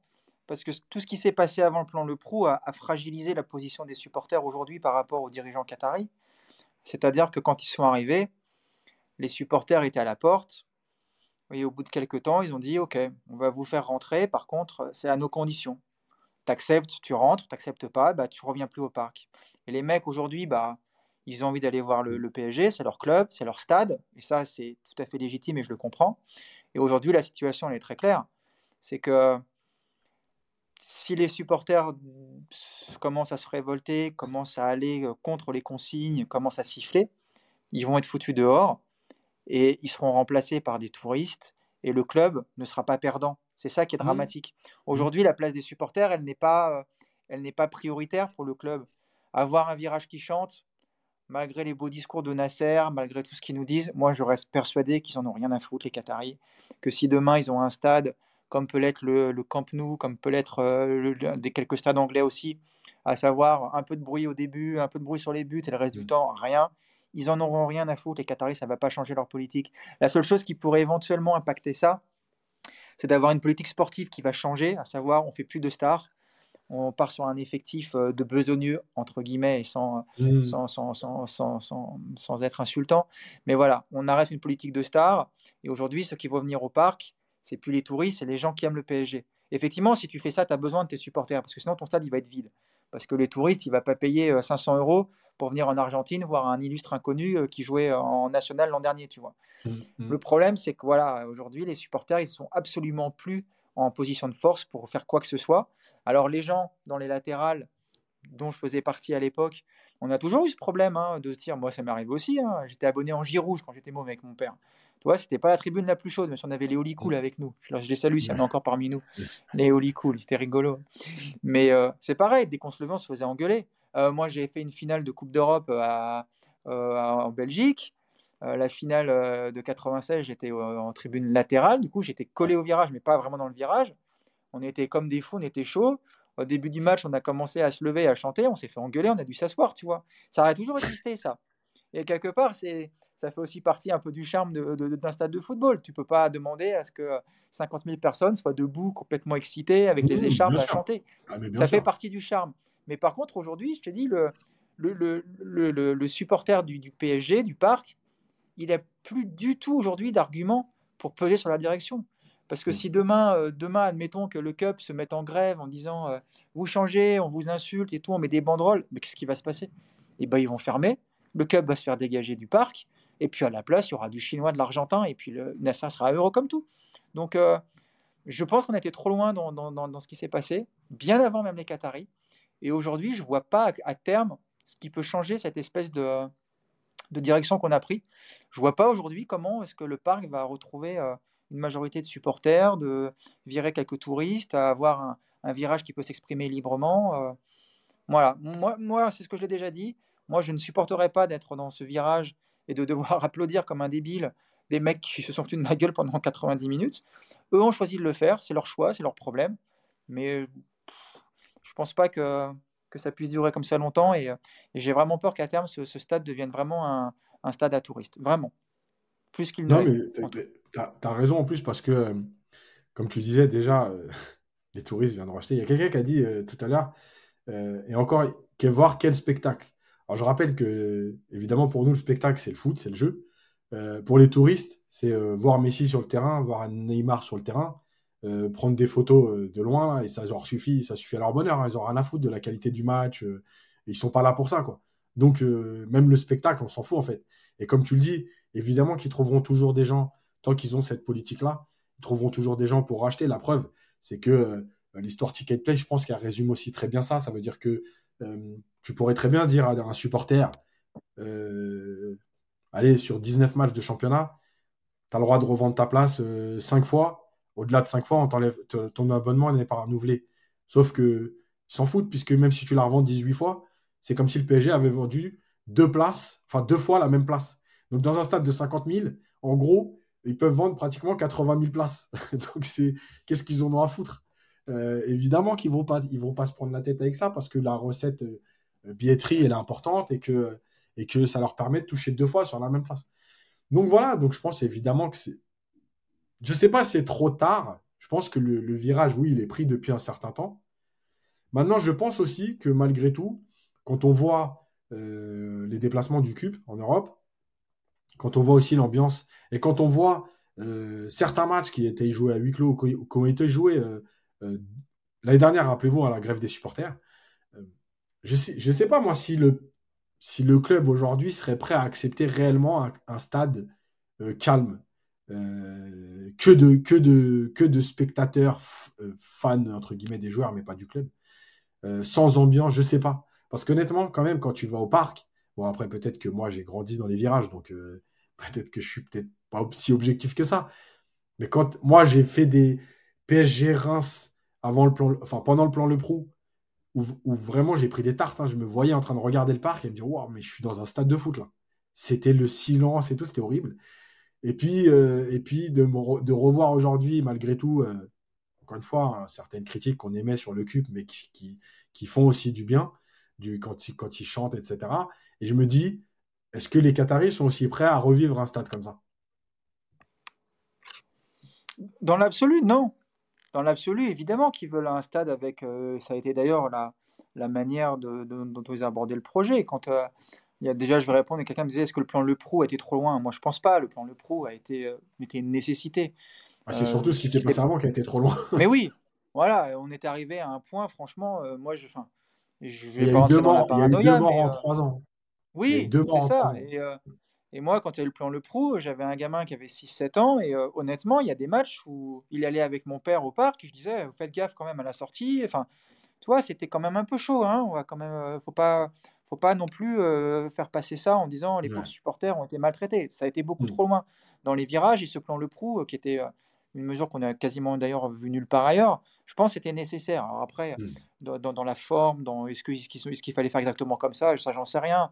Est-ce qu'il fallait qu'il vienne plus tôt, j'en sais rien non plus. Mais en tout cas, ça, ça, a quand même vraiment permis de retrouver un parc un peu plus, un peu plus assaini. Après, les Qataris évidemment que le fait de faire revenir les, ultras, c'est parce qu'ils avaient envie d'ambiance dans le parc. Toi, il y a, tu peux pas le mmh. nier, ça. Ils, avaient aussi conscience que ce, stade qui, était, qui ressemblait à, un cimetière, ça euh, ça pouvait pas, euh, sur, sur, la durée, être quelque chose. On va dire, c'était pas quelque chose d'inconcevable pour eux, je pense, mais ils se sont rendus compte que c'était une force en plus d'avoir quand même un public qui te poussait. Maintenant, si tu commences à les casser les couilles, les Qataris, tu commences à leur euh, avoir des revendications, si tu commences à débarquer au camp des loges pour insulter les mecs, si tu commences à mettre des banderoles ou à t'en prendre à leur boutique, bah moi je suis persuadé qu'ils vont dire bon bah eh oh, on a tenté les ultras, vous nous avez fait chier, vous êtes ingérable, bah tant pis pour vous, terminé, on vous fout dehors, puis maintenant on va mettre des, des supporters lambda et des touristes à votre place. Ça je suis intimement convaincus qu'ils sont prêts à faire ça si tu les embêtes. Et d'ailleurs, je pense que le CUP en a également conscience et que c'est pour ça que malgré quelques, de temps en temps, quelques revendications, quelques mails, quelques, quelques communiqués qui sont, euh, on va dire, j'ai connu plus virulents. Quand on était supporter du PSG, on a déjà vu des communications un peu plus chaudes. Tu sens que malgré tout, ils, sont sur un, ils marchent sur des œufs et qu'ils ont bien conscience que leur position est très précaire. Donc, euh, c'est pour ça que je te dis qu'on a été trop loin dans ce rapport de force et qu'aujourd'hui, la position de la direction par rapport aux ultras, elle est tellement prédominante et elle est tellement, euh, elle est tellement forte par rapport à ce qu'est la situation actuelle des ultras que je ne vois pas trop aujourd'hui comment le, public, les supporters du PSG pourraient devenir une force de, contestation ou de, de, la direction. Ça me, ça me semble difficile, mais je me trompe peut-être. Ouais, moi, après, moi, je sais pas, c'est la naïveté. Je me dis que malgré tout, revivre un parc silencieux, malgré, enfin, je pense que c'est important aussi quand même quand, même pour, même pour l'image, hein, je veux dire, quand tu as un stade qui fait du bruit et tout, c'est quand même autre chose. Euh, je sais, je sais pas, je sais pas. En tout cas, en tout cas, ce qui est sûr, c'est que ce mail, franchement, il est, pour finir là-dessus, il est, il est scandaleux. Euh, voilà, c'est juste inadmissible de, de lire de, ce genre de choses euh, dans un stade de foot. Voilà. Euh, maintenant, euh, ouais, c'est vrai que je l'ai dit tout à l'heure vite fait. Ouais, à Boulogne, il y a deux groupes qui ont voulu se reformer et très vite, ils ont été dissous au moindre truc. On, on a eu l'impression qu'ils attendaient que ça, euh, même pour les dissoudre. la moindre erreur. Voilà, c'est compliqué. Il y avait un message, je voulais lire, c'était quoi? Oui, Christophe Harry qui dit Ouais, les parents n'emmenaient même plus les enfants au parc, et c'est vrai. A il, faut, il faut se rappeler de ce que c'était entre 2007 et 2011 enfin 2005 et 2011, les déplacements, les supporters se battaient entre eux. C'est-à-dire qu'ils se battaient même plus avec les autres, ils se battaient entre eux. Euh, au parc, c'était chaud. Euh, et effectivement, au parc, c'est vrai que les, parents n'emmenaient plus les enfants parce que c'était devenu trop dangereux autour du parc. Donc, euh, je pense que oui, c'était une nécessité. PG, le PG, en tout cas, le seul club qui l'a fait. Et, bah, franchement, elle est sortie du parc avec, avec les rideaux de CRS qui empêchaient ah Boulogne d'approcher d'Auteuil quand tu passais à côté de ça, qu'il y avait les bouteilles qui volaient de partout, euh, c'était... moi, j'ai jamais eu de problème, hein, mais euh, tu sentais quand même qu'il y avait une grosse tension, c'était quand même un climat euh, limite, et puis tu n'étais jamais à l'abri de te retrouver dans, une, dans, une mauvaise, dans un mauvais mouvement de foule et tout. Non, non, c'était chaud quand même, le parc, faut pas, faut pas qu'on l'oublie. Hein. Le parc, et je redis, les déplacements, le parcage dans les déplacements. Et les déplacements, bien sûr. Ils se tapaient entre eux. Ah, bah, je sais bien. donc, donc voilà. Bah écoutez, on va tous vous remercier, comme d'habitude. Euh, merci d'avoir été là. Il y a 600, euh, on était 650 à peu près. Il y a 271 likes. Ce serait bien qu'il y en ait un petit peu plus. Comme dirait Mousse, ça va permettre de saluer euh, Mousse, Hugo, Clément, qui sont plus trop là, mais, mais qui font encore partie de l'équipe pour l'instant. Ils sont dans l'effectif. mais ils sont comme Renato Sanchez, ils sont souvent blessés en ce moment. donc on va se retrouver, bah, je pense, lundi prochain après, après la réception de Lorient à 17h dimanche, horaire un peu inhabituel. Euh, on va souhaiter une bonne semaine à tout le monde. On va espérer que, malgré tout, que le PSG soit champion rapidement. Parce que, de toute façon, comme la saison elle est finie, qu'elle est horrible, euh, au moins on sera débarrassé de ça. Euh, et je pense qu'en plus, en étant champion rapidement, tu peux peut-être avoir des décisions un peu plus. On n'a pas parlé, je voulais en parler en plus, mais bon, trop tard, on en reparlera lundi du dossier Zidane et tout, parce que en fait, j'en peux plus de la rumeur Zidane. Euh, j'en peux plus du rêve des Qataris de Zidane.